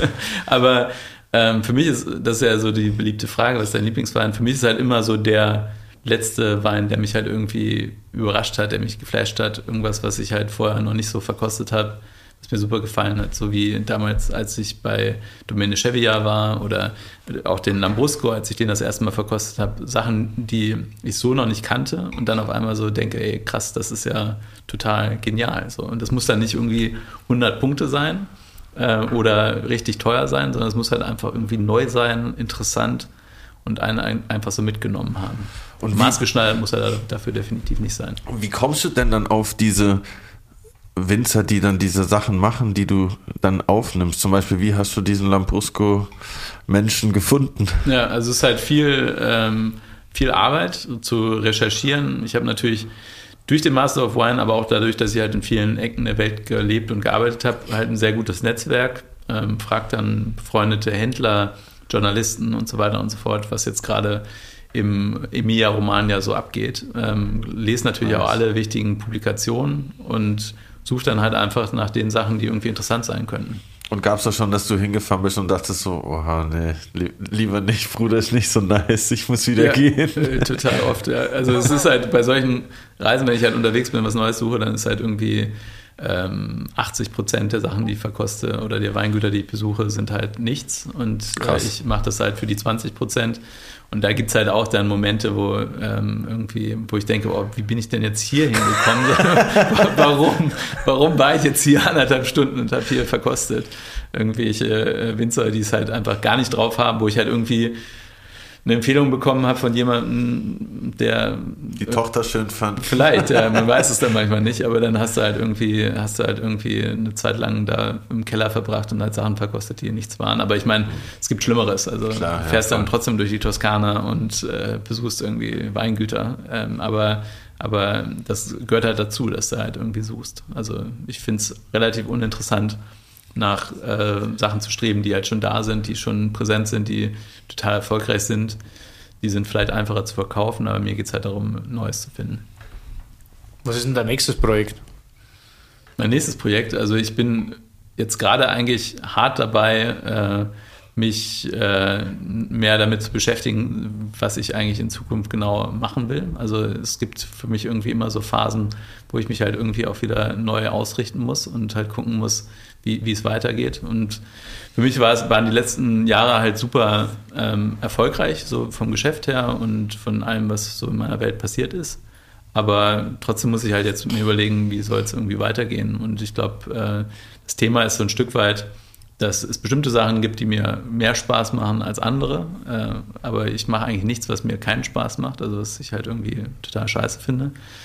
Äh, und ich merke halt immer mehr, dass dieses Thema YouTube für mich total interessant ist, äh, dass das halt eine spannende Plattform ist, wo du halt irgendwie ganz andere, ganz anderen Kreis erreichen kannst, ganz andere Menschen ansprechen kannst. Ähm, und was, wo ich halt so das Gefühl habe, das liegt auch total so in dem, in meiner, in meinem Mission Statement so, äh, die Welt besser schmeckt, dafür zu sorgen, dass die Welt besser schmeckt. Und ich glaube, da werde ich halt irgendwie in nächster Zeit noch mehr Zeit und Mühe rein investieren. Siehst du dann als Weininfluencer? So ein Wort, wo alle Sommelier Stress, nee. Stressbusteln nee. da gibt es ja sogar schon ein Wort für, der Windfluencer. Oha! Ja, ja. Aber, aber, also klar, wird mir das manchmal, also ich kriege natürlich auch Anfragen. Ich habe gerade. Ja, ich höre immer, Wein ist unkompliziert und dann denke ich immer so ein Scheißdreck. Der Winfluencer, guck mal, da steckt schon Win drin. Das ist ja ein Win-Win. also, nee, der Winfluencer, halt der, der Weininfluencer. Also ich werde natürlich immer mal wieder äh, angefragt für solche Sachen. Jetzt gerade habe ich wieder was abgesagt auf, auf der Fahrt hierher ähm, weil, weil ich meistens da einfach keinen Bock drauf habe, weil mir das zu blöd ist. Also ich bin jetzt niemand, der äh, irgendwie was machen will und muss, das halt irgendwie nicht so in, meinem, in meiner Comfortzone liegt oder in dem Bereich, wo ich mich halt irgendwie äh, äh, präsentieren möchte. Aber klar, werde ich halt so teilweise wahrgenommen und es ist auch für viele Leute immer wichtiger, wenn du halt ein, selbst wenn du ein Seminar für den Handel gibst oder sowas, dass du das dokumentierst, dass du darüber halt online sprichst, ähm, weil das ist natürlich für die, die das machen, irgendwie wichtig.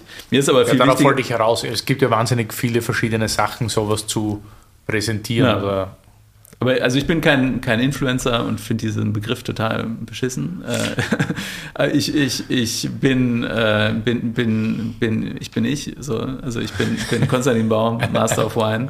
Und wenn man mir zuhören will, dann, dann cool. Und ich höre den Leuten auch gerne zu. Also ich finde es auch echt spannend, mit den Menschen zu interagieren. Manchmal ist das totaler Schrott, was da zurückkommt, aber in der Regel ist es halt richtig wertvoll. Für mich auch total interessant zu wissen, was halt jetzt gerade irgendwie in, in Bangladesch dieser Typ äh, gerade äh, sich überlegt, äh, äh, in die Weinbranche reinzugehen so und wie man das angeht. Das finde ich spannend und da versuche ich mir dann auch Zeit für zu nehmen, das zu zu ähm, mit denen zu reden. Aber ich bin eher jemand, der halt online kommuniziert, präsent ist, aber ich bin nicht derjenige, der sich darüber defini definiert, dass er jetzt äh, Influence hat, dass er Cloud hat. Äh, hast, du, ja, hast du viel Anfragen von Newbies? Von wem? So, so Einsteigern. Oder bist so, du New, einer? Ja, ähm, klar. Also ich glaube, also es kommt ja immer so ein bisschen darauf an, wie man das definiert. Ne? Wir beiden würden das anders definieren, als vielleicht Curly das definieren würde. Ja, aber gibt es Leute, die schreiben, wenn ich im Rewe stehe, wo was nehme ich? Ja, Sowas gibt es auch, aber also in der Regel ist das dann halt für mich dann schon so ein bisschen, so, solche Anfragen kann ich dann auch nicht mehr beantworten. Äh, also ich kriege halt irgendwie, keine Ahnung, äh, bestimmt äh, 100 Nachrichten am Tag, also über YouTube und äh, Instagram und so weiter ah. und so fort.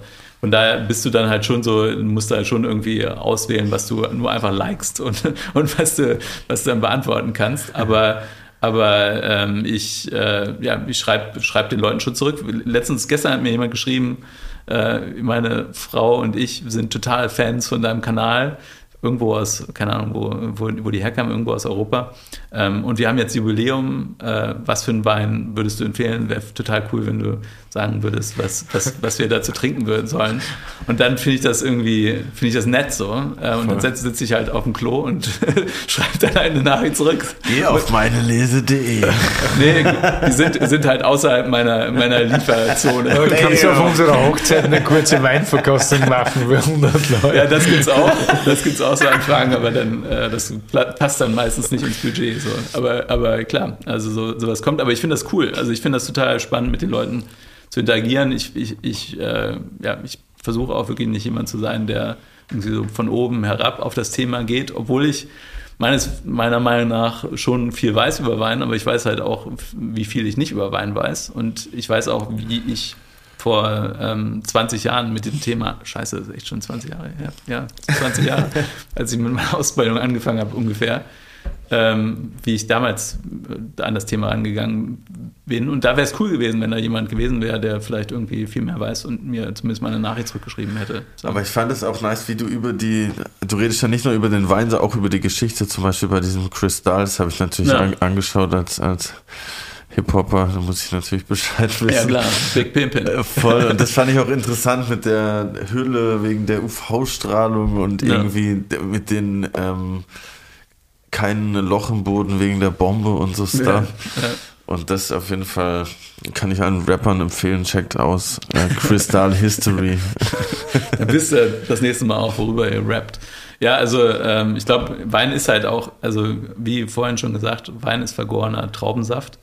Aber was Wein halt besonders macht, ist natürlich auch so die Unterschiede der Lagen und so weiter und so fort. Aber vor allen Dingen halt auch so das, was dahinter steckt, die Geschichte. Mhm wer hat das gemacht, warum hat er das gemacht, wer hat das schon alles verkostet und so weiter und so fort. Das wird oftmals so ein bisschen, äh, da wird drüber hinweggeschaut, aber ich glaube, für viele Leute ist das, was dir heute hängen geblieben, also Curly, was dir heute hängen geblieben sein wird nach dem Gespräch, ist wahrscheinlich nicht irgendwie, äh, wie viel Hektar es in Kalifornien gibt oder so, sondern. Wie viel waren es? 200 irgendwas? Ja, schon nah dran. Aber, oder 320? Mehr, ja, 240, 242. Ja, aber so aber das, das sollte auch nicht das sein, was hier hängen geblieben ist, sondern vielleicht irgendwie die, die Geschichte vom Judgment of Paris oder, oder die Geschichte, wo ich da auf den Hof bei der Domaine de Chevilla gefahren bin oder der, der 86er äh, Cabernet aus, aus dem Napa. Ähm, ja, also das sind, das sind, sind glaube ich, die Sachen, die eher hängen bleiben, als, als jetzt irgendwie diese ganzen Fakten und so. Stimmt die, die History dahinter ist natürlich schon immer das, worüber man auch redet. So haben wir auch heute über, darüber geredet, dass der Homie mit den Händen im Weinfass äh, rumgegraben hat und nicht darüber, wie der Wein geschmeckt hat. Ja, ja, ja ich meine, das ist alles auch Schall und Rauch, so ob das jetzt nach Kirsche oder Brombeere riecht. Das weiß Willi genauso gut wie ich. Das machen wir halt auch, also das schütteln wir halt auch aus dem Ärmel so oftmals. Äh, darum geht es halt auch nicht.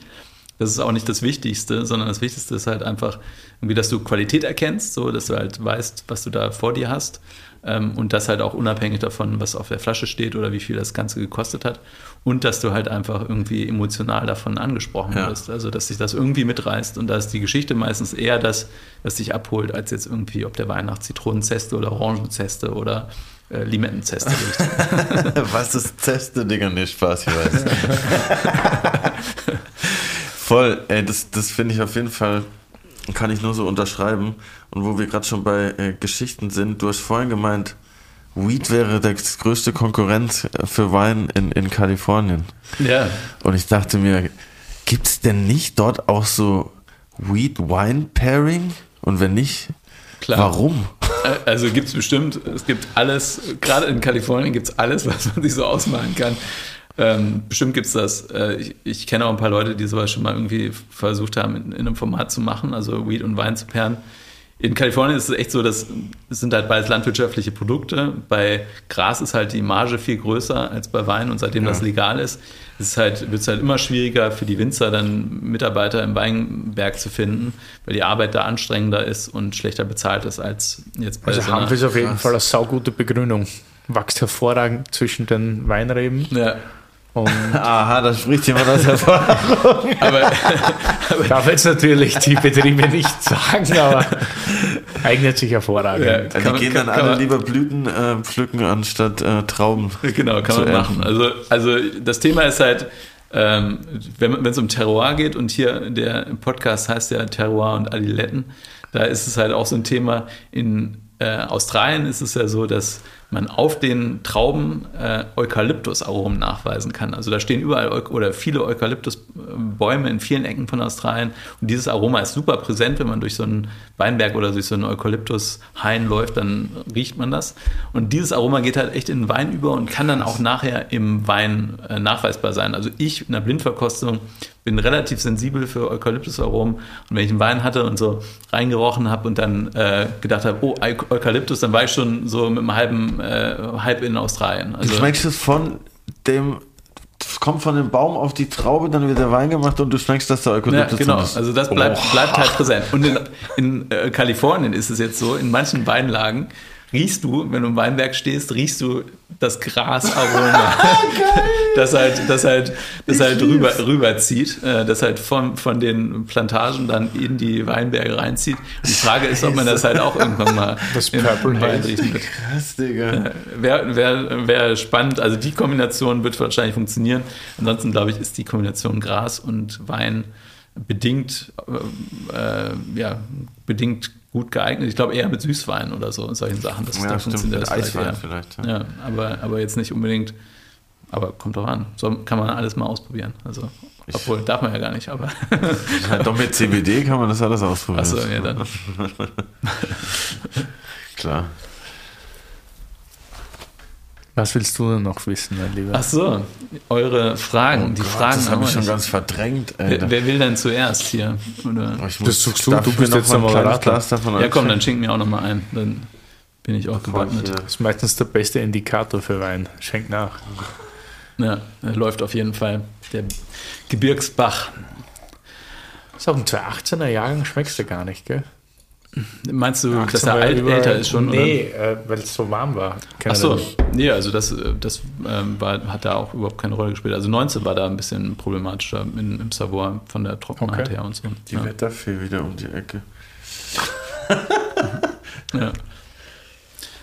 Ja gut, bist du bereit, Curly? Dann fange ich mit dir an. Ich bin ready. Ja, ready? Ich hoffe. Biggie oder Tupac?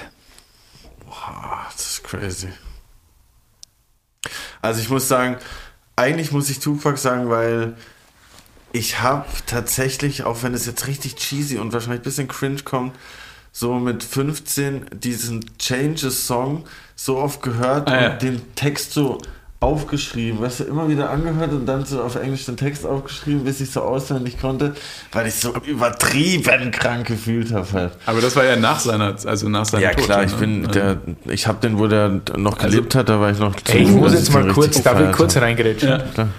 Carol Deal hat diese Frage auch gestellt. Ach, der Ernte? Ja, pass auf, die hat aber nur gesagt, also damals noch an Harry, und die hat aber nur gesagt, Biggie oder Pack und ich habe die Frage nicht verstanden. Ich habe es nicht gecheckt. Gar nicht, gar nicht ist das so die klassische, das, ist das so die klassische Frage, die man einem Rapper stellt? Äh, ja, anscheinend. Also, ist das so wie. Ich, dachte, ich dachte eigentlich, ich wäre super kreativ gewesen. Riesling oder grüner Veltliner? Selbst noch. Also ich weiß, es ist schon, es ist schon so, es ist halt dieser klassische West Coast, East Coast Beef, so was, wo. Ja, aber dann. Aber, okay. aber dann, dann ist ja eigentlich, dann sattel ich, also dann. dann okay, Entschuldigung. Dann ja, mache ich nochmal Re Rewind, weil wir wollen ja hier keine, keine Wiederholung haben. Wenn, aber ich sag mir, Tupac. War, mir war auch ehrlich gesagt gar nicht bewusst, dass das so vor eurer Zeit ist. Aber klar, also ich bin ja ein paar Jährchen älter, aber jetzt auch gar nicht so viel älter, aber, ähm, aber das war ja noch so voll meine Zeit. Aber wenn du mit Tupac nur Changes assoziierst. nee, Quatsch. Das war aber der erste Song, wo ich, wo ich den so kennengelernt habe. Danach habe ich alle Alben durchgehört. Irgendwie. Okay, nee, aber dann, dann habe ich, hab ich noch was anderes im Petto. Aber es ist wieder, wieder Hip-Hop bezogen, weil, okay. das, weil ich früher auch so super viel oder immer noch gerne Hip-Hop höre. Aber beim, beim Wein ist ja irgendwie immer so das, das Thema, ähm, was war so dein Erweckungserlebnis, was war der Wein, der dir die Augen geöffnet hat? Willi hat mich das ja vorhin gefragt. Was war denn für dich so der Song, das Lied, das für dich irgendwie dafür gesorgt, hat, vielleicht nicht das erste Lied, aber das Lied, das dafür gesorgt hat, dass du gesagt hast, hey, äh, das ist mein Ding, ich werde werd Rapper? Boah, ich glaube schon so damals, ähm, was ich so richtig krass gefeiert habe, war Big L hatte äh, zwischen Rapper aus New York ähm, ja. und den habe ich einfach so gefeiert. Der Song hieß Platinum Plus und ich habe das einfach so gefeiert, weil der so geile Vergleiche hatte, wo ich einfach so funny fand irgendwie, dass ich dachte, krass, ähm, wie der das irgendwie hinkriegt, dass ich mir vorstellen kann, ich chill jetzt da irgendwie in Harlem und er erzählt mir, wie funny sein Leben ist und das alles mit Vergleichen auf Englisch noch, dann dachte ich so krass, okay, das probiere ich jetzt, probiere ich auch mal auf Deutsch. Vor allem, weil der halt immer die anderen so geil dumm dastehen hat lassen, weil ich halt auch so damals angefangen habe, so zu freestylen und so Freestyle-Battle-mäßig. Okay. Das war so, Deutsche Meisterschaft habe ich auch gewonnen übrigens, ah, 2008. Ach, Bisschen später wie du, aber nicht im, im ja, Gastro-Gewerbe. Das ist ja mega. Aber ähm, ich habe die auch, habe auch die Bars gesurft auf jeden Fall.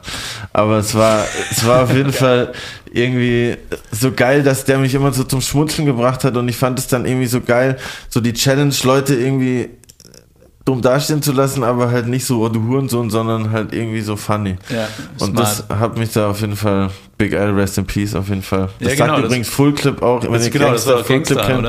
Ja. Genau, der ist nämlich da. Full sehr, Clip, do you wanna mess with this? Genau, da ganz am Anfang kommt Big L, Rest in Peace, und das ähm, ist auf jeden Fall einer der besten Battle Rapper, deshalb Big L. Rest in Peace, Digga. Krass, dann musst du nachher noch einen Freestyle loslassen. Safe, ja klar. Machen wir als Outro. Sehr ich habe da noch eine Outro-Frage, die verpacke ich in Freestyle. Oh, cool. Ansage. okay, Willi, bist du bereit? Hast du bist Ju Judgment deine, of Willi. Sowas von deine Zunge geölt? Sehr ja, gut. Bitte, ja. ja, meine Frage ist eigentlich irgendwie eine andere oder ein bisschen ernstere vielleicht als die, die für Curly. Und zwar, wenn du. Ich krieg immer die Ernsten. Ja, vielleicht ist es, weil du so ein ernster Typ bist. Aber ähm, in, in, Letz-, in, letzter Zeit ist ja so ein Stück weit äh, gerade, also der Trend, der ja schon in der Gastronomie irgendwie vorgehalten ist äh, oder vorhanden war, dass Leute abgewandert sind, wurde ja eigentlich jetzt so in der letzten Zeit nochmal verintensiviert. Was ist denn so für dich das Ding, was dich in der Gastronomie hält. Was du, warum brennst du dafür, Wirt zu sein? Das ist ja schon auch so deine Mission, dein Lebensinhalt, oder? Ja, es ist ganz einfach. So, äh, ich kann ja nichts anderes. ja, ganz offensichtlich. Du ja zumindest. Was soll ich machen, wenn ich nichts kann? Nein, pff, schau. Ich bin aufgewachsen im Wirtshaus, so, also das war quasi Muttermilch. Und ich, ich liebe es halt. Ich liebe das mit Leuten. Ich bin Gastgeber ich es so Host zu sein und das gefällt mir und das gefällt mir so gut, dass auch dieses äh, schöne Sprichwort Schuster bleibt bei deinen Leisten. Nein. Ich meine, natürlich ist Veränderung immer gut und so, aber man kann sich ja innerhalb der Branche auch verändern. Man muss ja jetzt nicht weg. Aber ich kann es mir nicht vorstellen, irgendwann, auch wenn es natürlich, sollte mal Familienplanung oder so eine Rolle spielen, kann ich mir auch nicht vorstellen, mal nicht mehr Gastgeber zu sein. Also ich ich will das, ich will mit Leuten in Kontakt sein, ich will Leuten was empfehlen, ich will mit ihnen Abende verbringen und äh, die Frage hat sich für mich nie gestellt und die wird sich auch nie stellen. Also ich werde nie, vielleicht irgendwas zusätzlich, ja, das schon, bin ja auch noch jung. Auf dem absteigenden Ast. Schau schon wieder Akte. Wir sind gerade am Scheitelpunkt, wir sind ganz oben. Und Deshalb äh, glaube ich, wird da schon noch was zusätzlich kommen, aber ich werde niemals aufhören, Wirt zu sein. Ja, ja und also, das Coole, also Wirt ist ja das eine, Gastgeber kann man ja auch irgendwie beim Podcast oder, oder sonst wo sein. Ne? Aber, aber, ja, das stimmt, aber das werden wir dann auch, zu, also so wie jetzt, so zusätzlich so, ich meine, es ist schon Hustle, hm. gar nicht so wenig. Aber ja, also ich will schon im Wirtshaus weiterhin bleiben und Leuten Wein einschenken oder andere lustige Sachen und mit denen Schmäh führen. Das ja, bin halt ich. Ist ja auch super das, wichtig. Also das klingt so romantisch. Ich glaube, das kann. Ja, ist es ja, auch. ja, vielleicht. I love it. Also, ich glaube, ich kann das auch ganz gut. Ah, ja, klar. Und ja, der Erfolg gibt dir recht. Will ich, das will ich halt. Und es ist ja auch wichtig, dass es so Leute gibt wie dich, die das halt auch irgendwie so weiterhin attraktiv machen, den, den Beruf, weil ich glaube. Vielleicht, ja, es werden auch weniger, nicht? Und es ist ja. halt schon auch das Leben, so vielleicht, weil du dich auch entschieden hast, da wegzugehen aus, aus, aus dem Gastgewerbe. Es gibt ja wahnsinnig viele und es ist ja auch kein wirklich. Äh, oft ein, ein schönes Gewerbe für vor allem Familien, oder es ist nicht wirklich familiengerecht, aber so wie du vielleicht ein Mission Statement siehst, äh, du willst äh, den Leuten das Schmecken besser beibringen oder die Welt muss besser schmecken, ja. sage ich ganz einfach, die Gastro muss vielleicht auch äh, familiengerechter werden. Und wir in der Freundschaft haben es schon geschafft, Montag bis Freitag aufzuhaben. Dann zwar schon abends, aber das sind jetzt auch nicht utopische Tage. Und ich glaube, da muss man, muss man die Menschen auch ein bisschen dorthin bringen oder sensibilisieren, dass Gastronomie auch familiengerecht sein kann. Und das ist vielleicht mein Mission Statement, dass ich sage, okay, ich kann das Ganze so gestalten, dass, dass es doch wieder Menschen gibt, die lieber in der Gastronomie arbeiten, weil es halt einfach ein bisschen cooler ist. ja, weil es ja auch eine geile Branche ist. Also ich, ähm, also ich bin zwar nicht mehr drin, aber ich finde es halt einfach, äh, der Bereich ist halt einfach super spannend. Also er gibt halt einfach einem auch viel zurück. Also es nimmt halt viel von einem, aber, aber ja genau, beides warum, so. Ja. Warum so, so alte ja. Haudegen wie du dabei Also so wie du halt zum Beispiel sagst, du hältst dich gern zurück so im Social Life, bin ja. ich halt so 120 Prozent im Social Life. da habe ich aber Wochenende dann gern.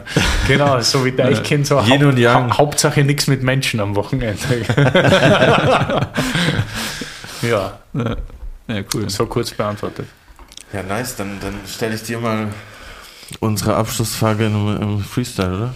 Ja, dann gib Gas. Alter. Wir sind heute bei Terroir und Adiletten. Ihr denkt, was, jetzt sind es schon Rapper, die Wein trinken und diese Tannine entdecken, aber ey, schenk mir nach, schenk mir ein. Es sind Willy und Curly mit dem Master of Wine und der kann mit seinen Geschmacksknospen blind sehen. Doch verrat mir, wohin würdest du mit uns zum Weintrinken heute hingehen? Außer in die Freundschaft. Wow, sehr gut, sehr cool. Äh, ich bin ein großer Freestyle-Fan und das war richtig fett. Danke, Mann. Das hast du vorbereitet, oder? Nee, Mann. nee das, das kam, geil, kam frisch von der Zunge. Hast du nicht das Stocken dazwischen gemerkt? Da habe ich gedacht. gedacht. Ja, ja, ja, sehr cool, sehr cool. Also ich kann das ja gar nicht, äh, kann mir gar nicht vorstellen, wie man das machen kann, aber äh, finde das, find das sehr cool. Ich kann ich nur das Gleiche von äh, zwölf Weinsorten am Tag erkennen sagen.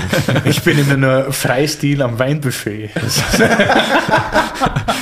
Wir ergänzen uns gut. Ja, aber du, du hast ja irgendwie mir jetzt eine Frage gestellt und eigentlich ist meine Antwort äh, ja schon so rausgestrichen worden, weil ich war noch nie in der Freundschaft. Jedes Mal, wenn ich in Berlin bin, hat Willi entweder zu, hat irgendwie eine geschlossene Gesellschaft oder äh, hat, hat Blanker Wahnsinn. Es gibt irgendwie andere Gründe, warum, warum, warum ich nicht rein darf. So. Von daher, eigentlich müsste ich unbedingt mal in die Freundschaft, aber ja gut, dann, ja. dann nehme ich den Strich wieder zurück und ich würde sagen, äh, dann gehen wir mal in die Freundschaft demnächst. bitte. Sehr Auf einen weißen Spritzer und noch andere Weine. Ja, sehr, ja, super. Ja, sehr cool.